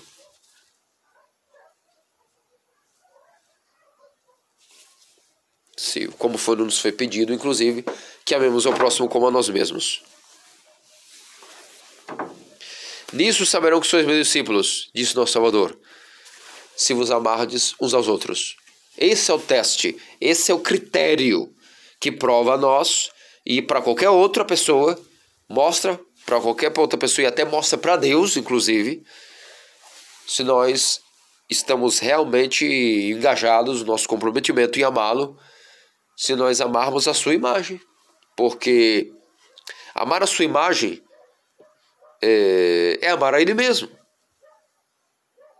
Porque os seres humanos foram criados em sua imagem. E se nós, e se nós amamos sua imagem, significa que nós estamos mostrando amor a ele mesmo. Se nós mostramos amor à imagem de Deus, significa que nós estamos diretamente mostrando amor ao protótipo desta imagem, que é o nosso Salvador. Então, portanto, o teste de nosso avançar em amor a Deus é, é fundamentado no amor ao nosso próximo. E para cativar, cativar digamos assim, nosso, esse amor a Deus, que será provado pelo amor ao nosso próximo, é necessário isso ser cultivado na oração. É na oração que nós crescemos, que nós aprendemos e somos ensinados em como amar a Deus ele revela o seu amor é, para conosco e, e ensina-nos como amar é, baseado na oração. Isso respondeu a pergunta, diz o metropolita.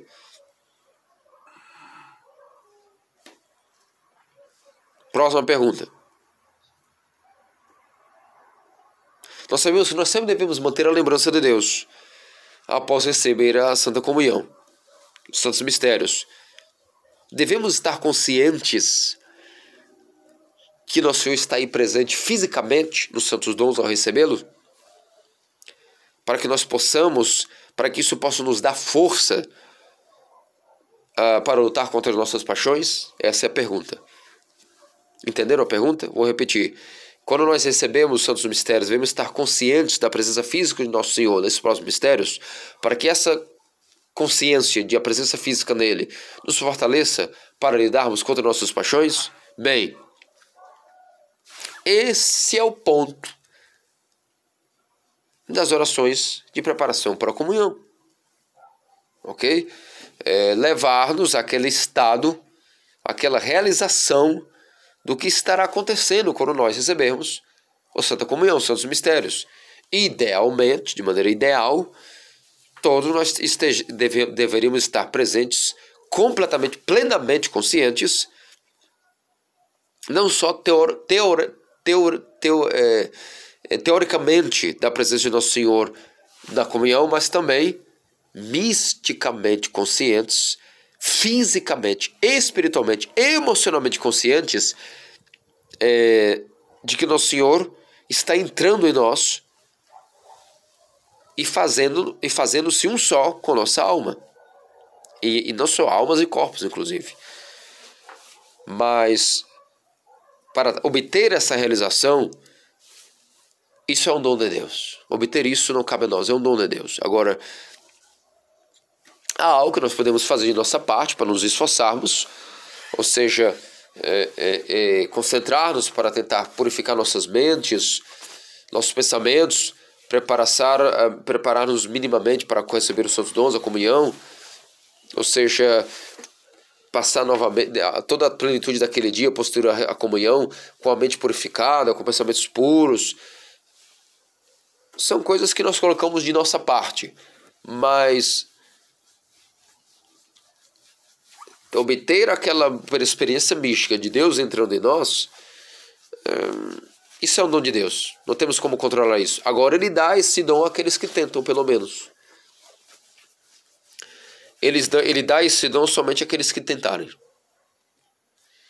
É claro que, que isso nos ajuda a avançar e, e isso nos ajuda a avançar em oração, nos ajuda, é, nos fortalece a avançar em oração, uh, uh, o jejum também nos ajuda. É, de fato, a razão que, no Santo Dia, se não me engano, o Sr. Nicolas Cabazilas disse que a razão pela qual nós não avançamos espiritualmente é porque nós não somos capazes de, de agarrar, manter em nós a graça da Santa Comunhão que entrou em nós quando nós comungamos. Da mesma maneira que ela entra, ela, ela sai da mesma maneira como entrou. E é por isso que também, por esse motivo, a nossa oração e nossa vida espiritual são obscuras, são é, obscurecidas e, e, e isso é importância fundamental, porque nossa vida espiritual deve ser construída ao redor da Santa Comunhão e a Santa Comunhão deve ter aquele profundo significado para nós. Ou seja, uma vez que nós nos esforçamos de fazer aquele comprometimento e, e, e estar presentes na Divina Liturgia, preparar para a Santa Comunhão, entender que grande dom é, é esse dado a nós e fazemos nossa parte em tudo isso, em relação a tudo isso. Então Deus vai revelar a nós um dia quão incrível, quão poderosíssimo é o dom que nós estamos recebendo. Então, é, enquanto isso não ocorra, nossa vida espiritual sofre. É, enquanto isso não ocorre. Então, então é por isso que, por esse motivo diretamente, é que enquanto essa graça não entrar em nós, misticamente, não for dado esse dom místico a nós de termos consciência da Santa Comunhão, é por isso que tampouco a nossa oração não é mantida. A oração de Jesus nós tentamos, tentamos, tentamos, tentamos, mas ela não cola, ela não gruda em nós, a oração de Jesus, justamente pelo motivo, como gruda nos santos, pelo motivo de que nós não fomos capazes de receber aquele dom, aquela graça quando nós comungamos ao receber os santos mistérios, é, é, é, de realmente percebermos a graça dos santos mistérios, com, gra com grande graça é. E vice-versa, isso funciona vice-versa. quando, quando nós tentamos, tentamos, tentamos necessitar mais e mais na oração, então isso nos, nos ajuda a estar preparados mais e mais para receber a Santa Comunhão. Para que quando a Santa Comunhão entre nós, nós estejamos preparados também para grudá-la, grudar essa graça alguma coisa em nós, e não que ela simplesmente é, entre nós e vaze, digamos assim, como um saco furado, como se nada tivesse acontecido. É por isso que nós praticamos oração, é por isso que nós temos manter a oração incessante dentro de nós, para que essa oração seja capaz de poder grudar de alguma maneira a, e reter um pouco a graça dos santos mistérios em nós. Então isso é algo mutual. É, uma adequa à outra. E a resposta final à pergunta é: claro, sim. Se a consciência da presença física de Nosso Senhor nos Santos Dons estiver em nós, com nossa mente, com nosso coração, com nossa alma, com nosso corpo inteiro. Então isso significa que isso é um grande progresso espiritual. E não isso não só evita tentações, como também dá força para vencer as tentações também. Próxima pergunta. É, Sua Eminência, o senhor já encontrou alguma vez Vladimir Guri de Casão Metropolita Filadelfia de Nova York? É, não. É, resposta: obviamente não encontrei nenhum deles, porque, como vocês sabem, todo eu não passo de um. Devido à minha idade, você sabe que eu não passo de um é, new kid on the block, como diz o ditado, ou seja, não passo de um novo garoto no bairro. É, não sou, não tenho como ter conhecido eles de maneira alguma pela minha idade. Então, é, a resposta é não. Não tive esse prazer, esse dom de conhecer, essa benção de conhecer esses santos homens. Outra pergunta.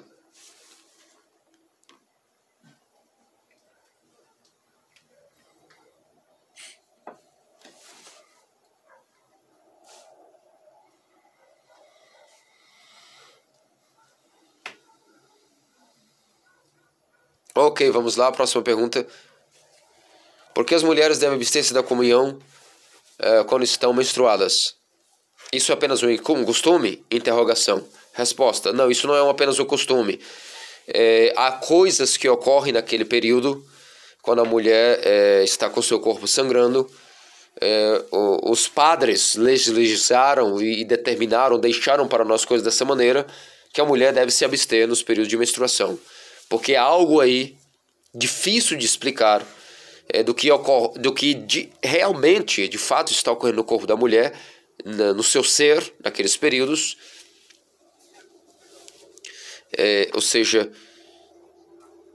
algo aí se põe em confiança, se nós, ponhamos, nós colocamos confiança de que algo aí está ocorrendo, é, talvez nós não possamos vir a compreender, e de fato não podemos, mas há uma razão pela qual é, é, há muitas coisas fisiológicas ocorrendo no corpo da mulher naquele período, no corpo da mulher, que inclusive nós não entendemos tampouco, nem a medicina atual tem condições de entender o que ocorre no corpo da mulher é, naquele período, é, naqueles períodos, mas há algo aí, para mais de fisiológico, de dimensão espiritual, é, da mesma maneira com os homens, que existem certos momentos que ocorrem coisas com os homens que eles também não podem comungar, da mesma maneira, ocorrem coisas com o corpo da mulher que elas também não podem comungar.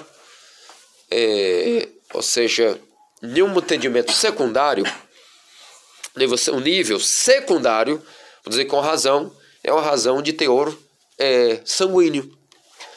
Uh, ou seja, é algo de precaução. É, não tomar a comunhão quando está menstruada, porque é, por exemplo, quando eu sangro, quando qualquer clérigo está sangrando por algum corte, machucamos o dedo, por exemplo, não podemos receber a comunhão, a não ser que nós estejamos é, capazes de poder envolver esse sangue, esse ferimento, em um é, curativo que depois possa ser descartado em um, em um no, no lixo santo, digamos assim. É, porque quando nós comungamos, o nosso sangue se torna sangue de Cristo. E esse é um segundo nível de entendimento, uma, uma, uma razão até mais prática de porque nós vamos abster, porque sangue está envolvido, mas não só isso. É, ninguém é capaz de, se, de, de explicar de fato do que nós estamos falando aqui, porque é necessário se abster do que nós estamos falando, porque há outras coisas que estão acontecendo, por exemplo, ao homem, por exemplo, à noite. Existem coisas que ocorrem no corpo do homem à noite que eles não são culpados, e mesmo assim, ainda assim, devido a certas coisas inexplicáveis que ocorrem é, fisiologicamente, a igreja nos pede que esse homem deve abster-se na comunhão a não ser que seja em um caso muito uh, extremo, como por exemplo é, a própria mulher mesmo, menstruada. Se ocorre, por exemplo, que é uma visita pastoral que ela só vai ter condição de comungar um ano, daqui a um ano, por exemplo. É, nesse caso, óbvio, mesmo as mulheres menstruadas podem tomar comunhão, porque isso é, não, há, não há nada mais importante do que comungar nessa vida. E se não há e se há coisas involuntárias que estão ocorrendo com nós, para que nós, é, no, que nós nos abstemos da comunhão certas vezes, apenas o respeito por uma questão, porque nós sabemos que próxima semana poderemos novamente estar aí comungando como se nada tivesse acontecido. É, por isso é natural que nos abstenhamos. Agora, se é, por exemplo, um sacerdote que voltará só, somente daqui a um ano, é, é, e não haverá ninguém que possa dar comunhão durante um ano, essa mulher ou esse homem. Então, nesse momento, é óbvio que haverá um afrouxamento da regra. É, não haverá nesse, no sentido de negar a comunhão, nesse sentido, nesse, nesse caso. Sim, claro, haverá que se que, que, que, que, que, que se vê como, como será a maneira adequada a afrouxar essa regra, é, é, como se descartará esses lixos, digamos assim, é, mas nós temos que entender que as regras, elas. O homem não foi criado para regras, e sim as regras para o homem, e, e, e, e para que o homem, inclusive, esteja unido com Deus. Então, se, o, se esse propósito das regras o, serem fabricadas para que o homem se una a Deus, se não é esse o propósito das regras, elas não têm nenhum sentido existirem. Não tem nenhum sentido elas terem. Então, então, se a comunhão não será uh, adquirida pela pessoa no período é, um ano depois, por exemplo, é, qual qual o ponto, o propósito de seguir essa regra, é, de manter o respeito por essa regra, se o objetivo dela é unir-nos com Deus e naquele momento ela está nos, estará nos impedindo, ou seja, manter uma pessoa com despropósito de estar comungando com Deus. Então não, não haverá nenhum sentido em manter essa regra nas circunstâncias. Então, regras que são entendidas é, em tempo e lugar, em situação, em contexto, com um espaço aí é, flexível para se aplicar essas mesmas regras, desde que o seu propósito seja ser atingido, que é a união com Deus. Isso foi, explicado suficientemente?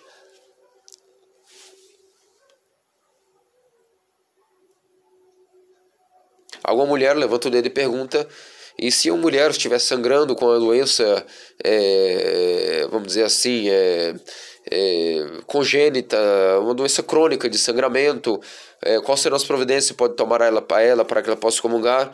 E o Matomé diz: Bem, desculpe, mas eu penso que isso é algo que se deve é, falar com o seu editor espiritual.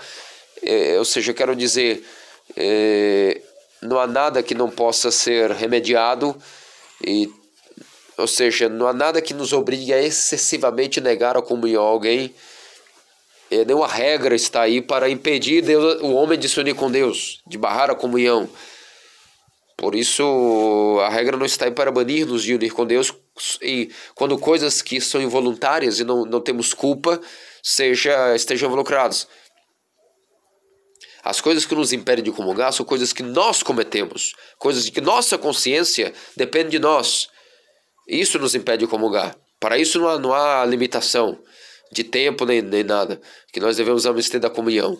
Então, se nós ofendemos alguém e não nos arrependemos, é, é, se caímos em todo tipo de pecados inimagináveis, é, vivemos de uma, uma, maneira completamente luxuriosa, em fornicação, é, é claro que nós devemos abster da comunhão.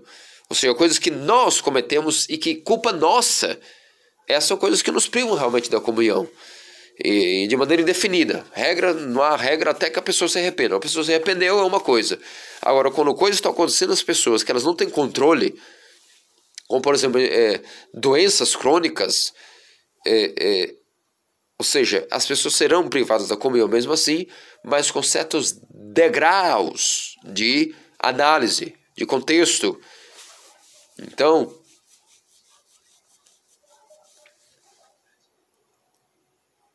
então se a pessoa na verdade é, será submetida a essas regras, para que sempre esteja banida da comunhão e caia inclusive em pecados, em todo tipo de, de, de, de, de digamos assim, está desprotegido contra as artimanhas do mundo e etc. Enfim, é melhor que essa pessoa quebre as regras e comungue.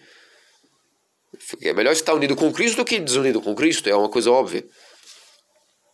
Então, quando um acidente ocorre com a pessoa, e, e, por exemplo, ele está em motivo. É, é, essa pessoa pode ter perigo de morte, vamos dizer assim. Então, expliquei a mim mesmo, estou, é, de, é, me, deixei, é, me fiz claro no que quis responder. Então, talvez em relação a isso, talvez nós podemos depois falar privadamente em relação a esse tema, se você quiser. Que a mulher concordou e disse que sim, ok. Próxima pergunta. O jejum em sábado de carne, jejuar de carne sábado, é um costume ou regra?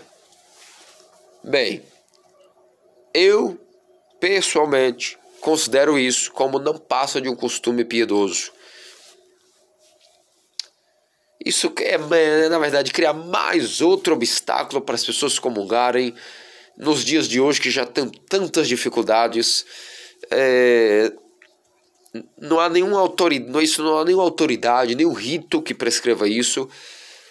É, não há nenhuma tradição que prescreva isso, jejuar de carne sábado, a não ser quando nós estamos já em períodos quaresmais, que obviamente não comeremos carne, ou no próprio sábado santo.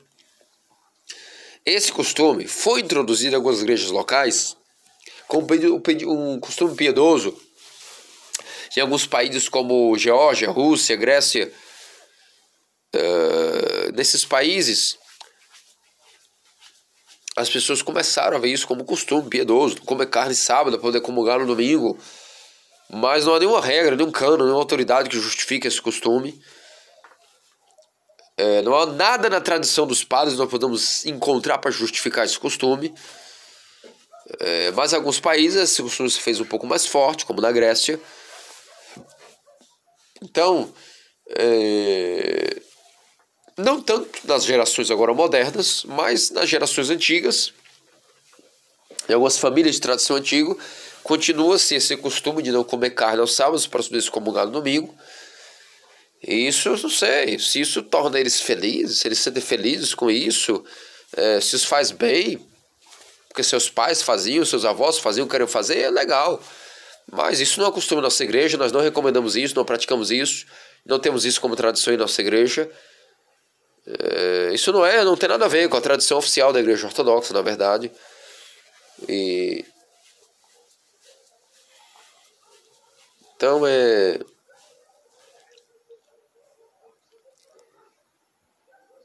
Então a outra costumes também, ah, para se comungar se deve jejuar três dias sem óleo, por exemplo. É, senão não se pode comungar. Ou seja, não existem essas regras. Não existe também essa regra de, de que é preciso se abster de carne para comungar. Veja, que entenderam que a questão da carne. Isso é um entendimento. Nós temos que desmistificar que é um entendimento que a carne é algo impuro, algo que, que, que se você. Veja, se você está se privando de comungar é, porque você comeu carne, ou você não come carne para comungar, você está, na verdade, pregando ao mundo que você considera a carne algo impuro. Então, é, se você está chamando de carne como uma regra, ok, uma regra piedosa, mas prezar, fazer isso uma pré-condição. Se você já colocou isso na sua regra de vida, é uma coisa. Mas colocar isso por alguns dias, por alguns meses, quero fazer um jejum, oferecendo um jejum de não comer carne por uns meses, isso é uma coisa, mas fazer isso uma pré-condição para que você tenha uma satisfação pessoal para comungar de maneira mais preparada, você está dizendo que a carne, que inclusive foi dada a nós por Deus para ser um alimento digno, para comer, é algo impuro. Ou seja, que te faz impuro para comungar. Isso não é o caso. Alguém levanta o dedo e pergunta: Mas e os clérigos e os monges não são obrigados a não comer carne? E o pera, pera, pera, pera, opa, opa, não, não, não, peraí, os, os clérigos não, não, não são obrigados, os clérigos podem comer carne. E os monásticos, nós, os monges, nós não deixamos de comer carne, senhora, porque ela é impura. Não tem nenhuma relação com isso. E tampouco carne tem relação com a Santa Comunhão. Nós não deixamos de comer carne porque ela é, para nós monásticos, uma comida que nós sabemos que é uma comida que sacia muito mais do que os outros alimentos. É, é, ou seja, trata-se de um jejum extra, um jejum a mais do que os jejuns que a igreja já nos prescreve. A primeira coisa que alguém, quando inicia, é dizer, eu vou virar uma vida seta, uma vida cética, o primeiro eu vou me tornar uma seta. A primeira coisa que ele faz é abster de carne. Por quê? Porque ela te sacia rápido do que qualquer outra comida. Então é oferecer a Deus um outro, um jejum a mais. Se como você é, jejua, ao longo, dos anos, ao longo do ano e alguns períodos de carne, os monges oferecem um jejum a mais, uma extensão a mais de jejum, dizendo, é, com o mesmo propósito que se jejum nas quaresmas de carne, o monge também jejua a sua vida inteira, oferecendo um jejum, vivendo em jejum, não comendo carne, então como se tivesse um jejum incessante. Não comendo carne, ele já está sempre oferecendo a Deus um jejum contínuo, também para tornar o seu, o seu corpo mais governado, mais freado, mais subjugado é, é, à alma do que ao apetite, o corpo mais subjugado à alma do que os apetites da carne. E por isso eles abdicam de carne, porque quando nós consumimos carne, ela é pesada, né? Ela, ela é, então é um sacrifício não comer carne porque ela é saborosa e é porque ela é satisfatória e ela é carne. Carne é carne. Então, nós todos sabemos que, que isso é uma coisa muito apetitosa. Então, eu jejuo mais. Mas nós não fazemos isso em relação alguma com comunhão, com comunhão. Tem nada na carne é, que que te peça da, da Santa Comunhão, te torna impuro.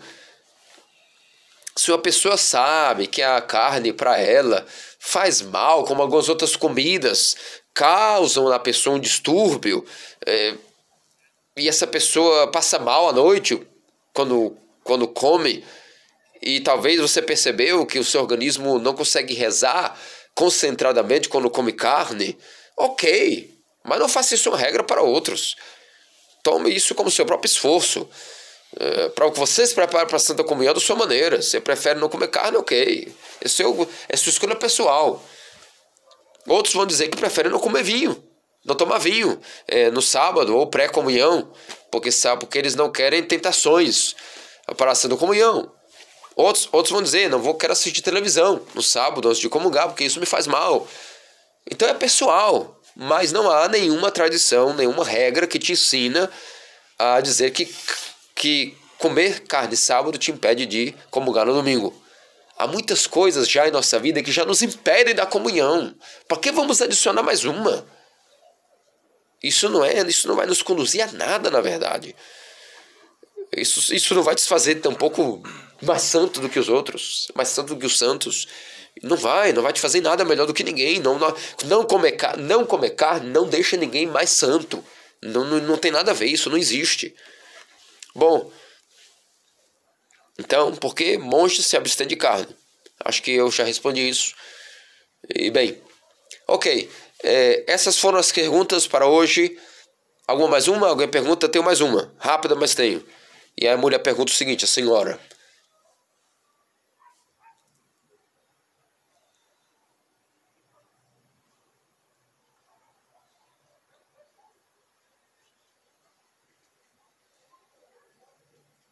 Ok, quando nós temos o aplicativo do, é, do, calendário, esse aplicativo que inclusive nós aqui utilizamos também no Brasil, esse Orthodox Calendar, um aplicativo dos melhores que tem com a vida dos santos e tudo, você clica, tem a explicação das festas, vida dos santos. Quando nós estamos nesse calendário, eu percebo, diz a mulher, que é, é, vem alguns santos que foram batizados em 1937, 1920, e nós ficamos, é, ou seja, no princípio do século XX, e que nós ficamos aqui com o patriarcado de Moscou, que é o responsável por esse aplicativo, coloca eles como santos, né?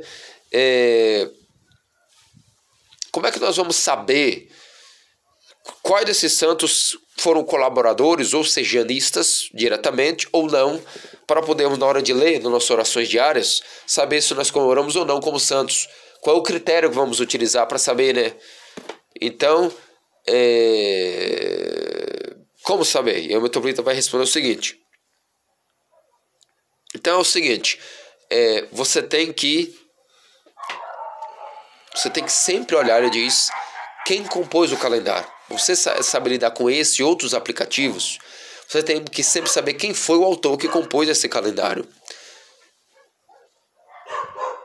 Então ele diz: Eu também uso esse aplicativo, eu mesmo uso o meu celular de Metropolita é o mais pop, pop é, aplicativo.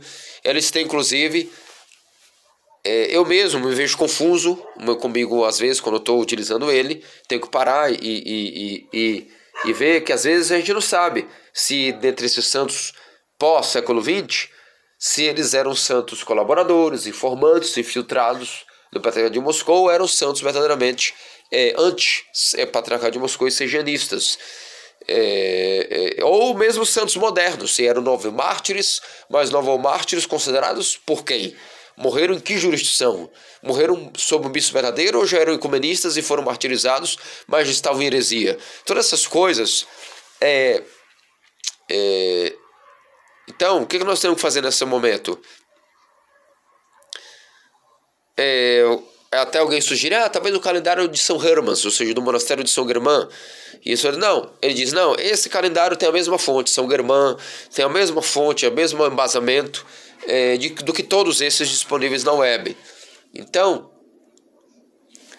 então a mulher disse, por exemplo, mas tá, a gente fica confuso, que às vezes foi pessoas sofrendo por Cristo hum, e talvez sejam santos, mas como é que a gente vai saber se Deus recebeu com santos ou não? Se eles morreram em jurisdições é, que não eram canônicas, então, eu dizendo, bem, realmente não cabe a nós saber, Deus saberá, mas nós temos os santos que nós consideramos santos. Então, para isso, nós sabemos que comemorar, outros não sabemos, mas nós temos os que garantidamente podem ser santos. Então, então assim, tem dúvida, não comemore. Se tem alguma dúvida, na hora que eu não tenho certeza, não comemore esse santo na sua oração. Se você tem dúvida, eu não sei nem o que dizer, na verdade, nessa situação, porque é algo muito específico, passivo de análise. Uma solução é o seguinte: você está em dúvida em relação ao Presbítero Santo, cheque, faça um cheque no nosso orológio e veja qual santos no orológio que nós temos coincide estão compatíveis com esse do aplicativo. O nosso orológio tem todos os santos, não só não somente santos que estão aí nesse orologo do Patriarca de Moscou, como todos os santos é, que podem ser comemorados estão aí, de todos os épocas, todas as eras. Isso creio que é a resposta mais prudente que podemos dar. É, é, inclusive, outra alternativa seria observar a lista de santos de calendário, a lista do, do, do calendário de santos da Igreja das Catacumbas. É, isso creio que hoje em dia não é difícil de descobrir, deve estar na web. É, isso pode ser encontrado, basta pesquisar, dedicar alguns dias e minutos para isso. E, e, eles têm, eles têm a lista correta de quais santos é, pós-era soviética realmente são, não eram informantes colaboradores e podem ser comemorados, que, ou seja, que morreram é, sob as jurisdições catacumbistas. E certamente encontrando. É, você pode comparar, por exemplo, encontrar essa lista. É...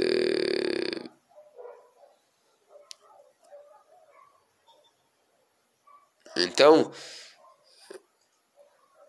alguém comenta que inclusive não é o critério de data, não dá para ser por data, porque há santos, por exemplo, que chegaram à igreja verdadeira já muito recente e foram santos que que saíram, por exemplo, presos da União Soviética em década de 90. E então saíram da União Soviética e chegaram às jurisdições é, é, canônicas já muito recentemente e morreram aí, são santos, mas não vão estar na lista de calendários. Então, de como um senhor aqui ressalva que a data não é suficiente para se fazer é, nenhum critério de avaliação.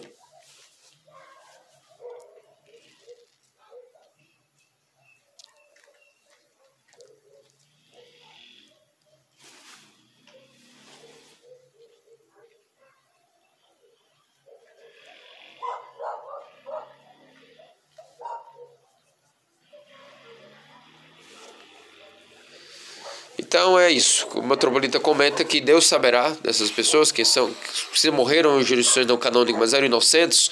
Deus saberá se são mártires ou não, se é, tecnicamente pela igreja quem morre fora da igreja não pode receber o título de mártir, mas se Deus os recebeu como santos ou não, não é Deus sabe, quem saberá, não é nosso critério. É, enfim,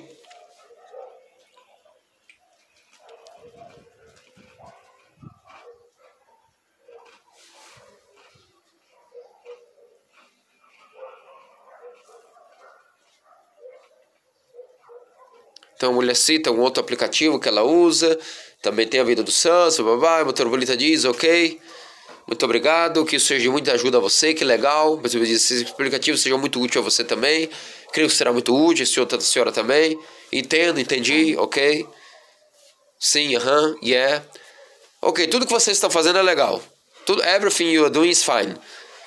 É... Ok, algumas mais perguntas? Algumas mais perguntas pela segunda vez. Ok, é isso. Mais, mais perguntas, as respostas que eu dei. Todo mundo confuso. Todo mundo mais confuso do que esclarecido. Ok, Deus abençoe a todos muitos anos. Tchau. Muito bem, assim finalizou nosso Metropolita Gregório, a, o, sua tradução. É, as pessoas que estão pela primeira vez, talvez é, é, é escutando, é, fica algo longo, mas é o que temos realmente. É necessário que utilizem isso em seus carros, em seus, suas locomoções.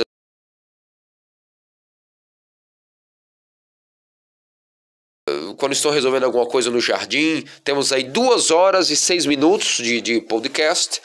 Mas é isso, por isso chama-se podcast, é um programa que deu origem novo, aos novos programas de rádio. E antigamente é assim, as pessoas estão no trânsito, elas gostam de ouvir, gravam os programas, você pode estar ouvindo em partes, separado, dividir em hora um dia, hora outro dia.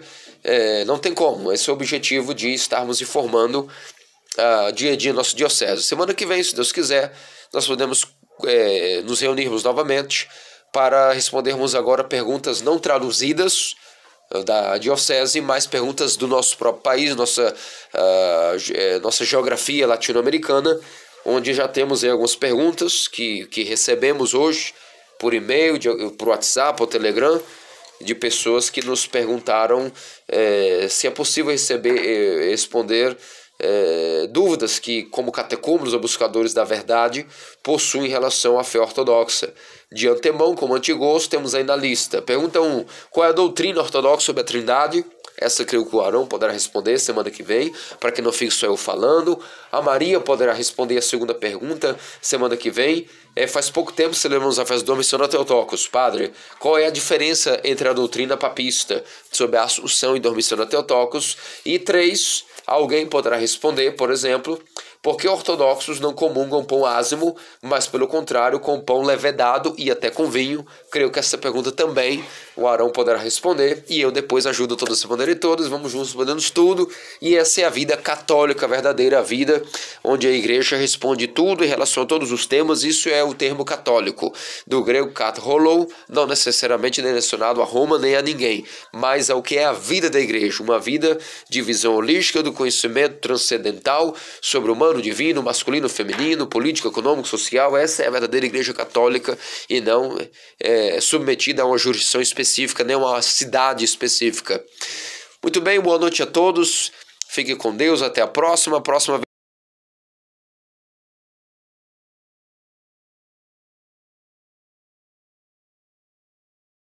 abertura e tem que ter a venda de despedida. Até mais, até a próxima. Deus abençoe a todos vocês. Amém.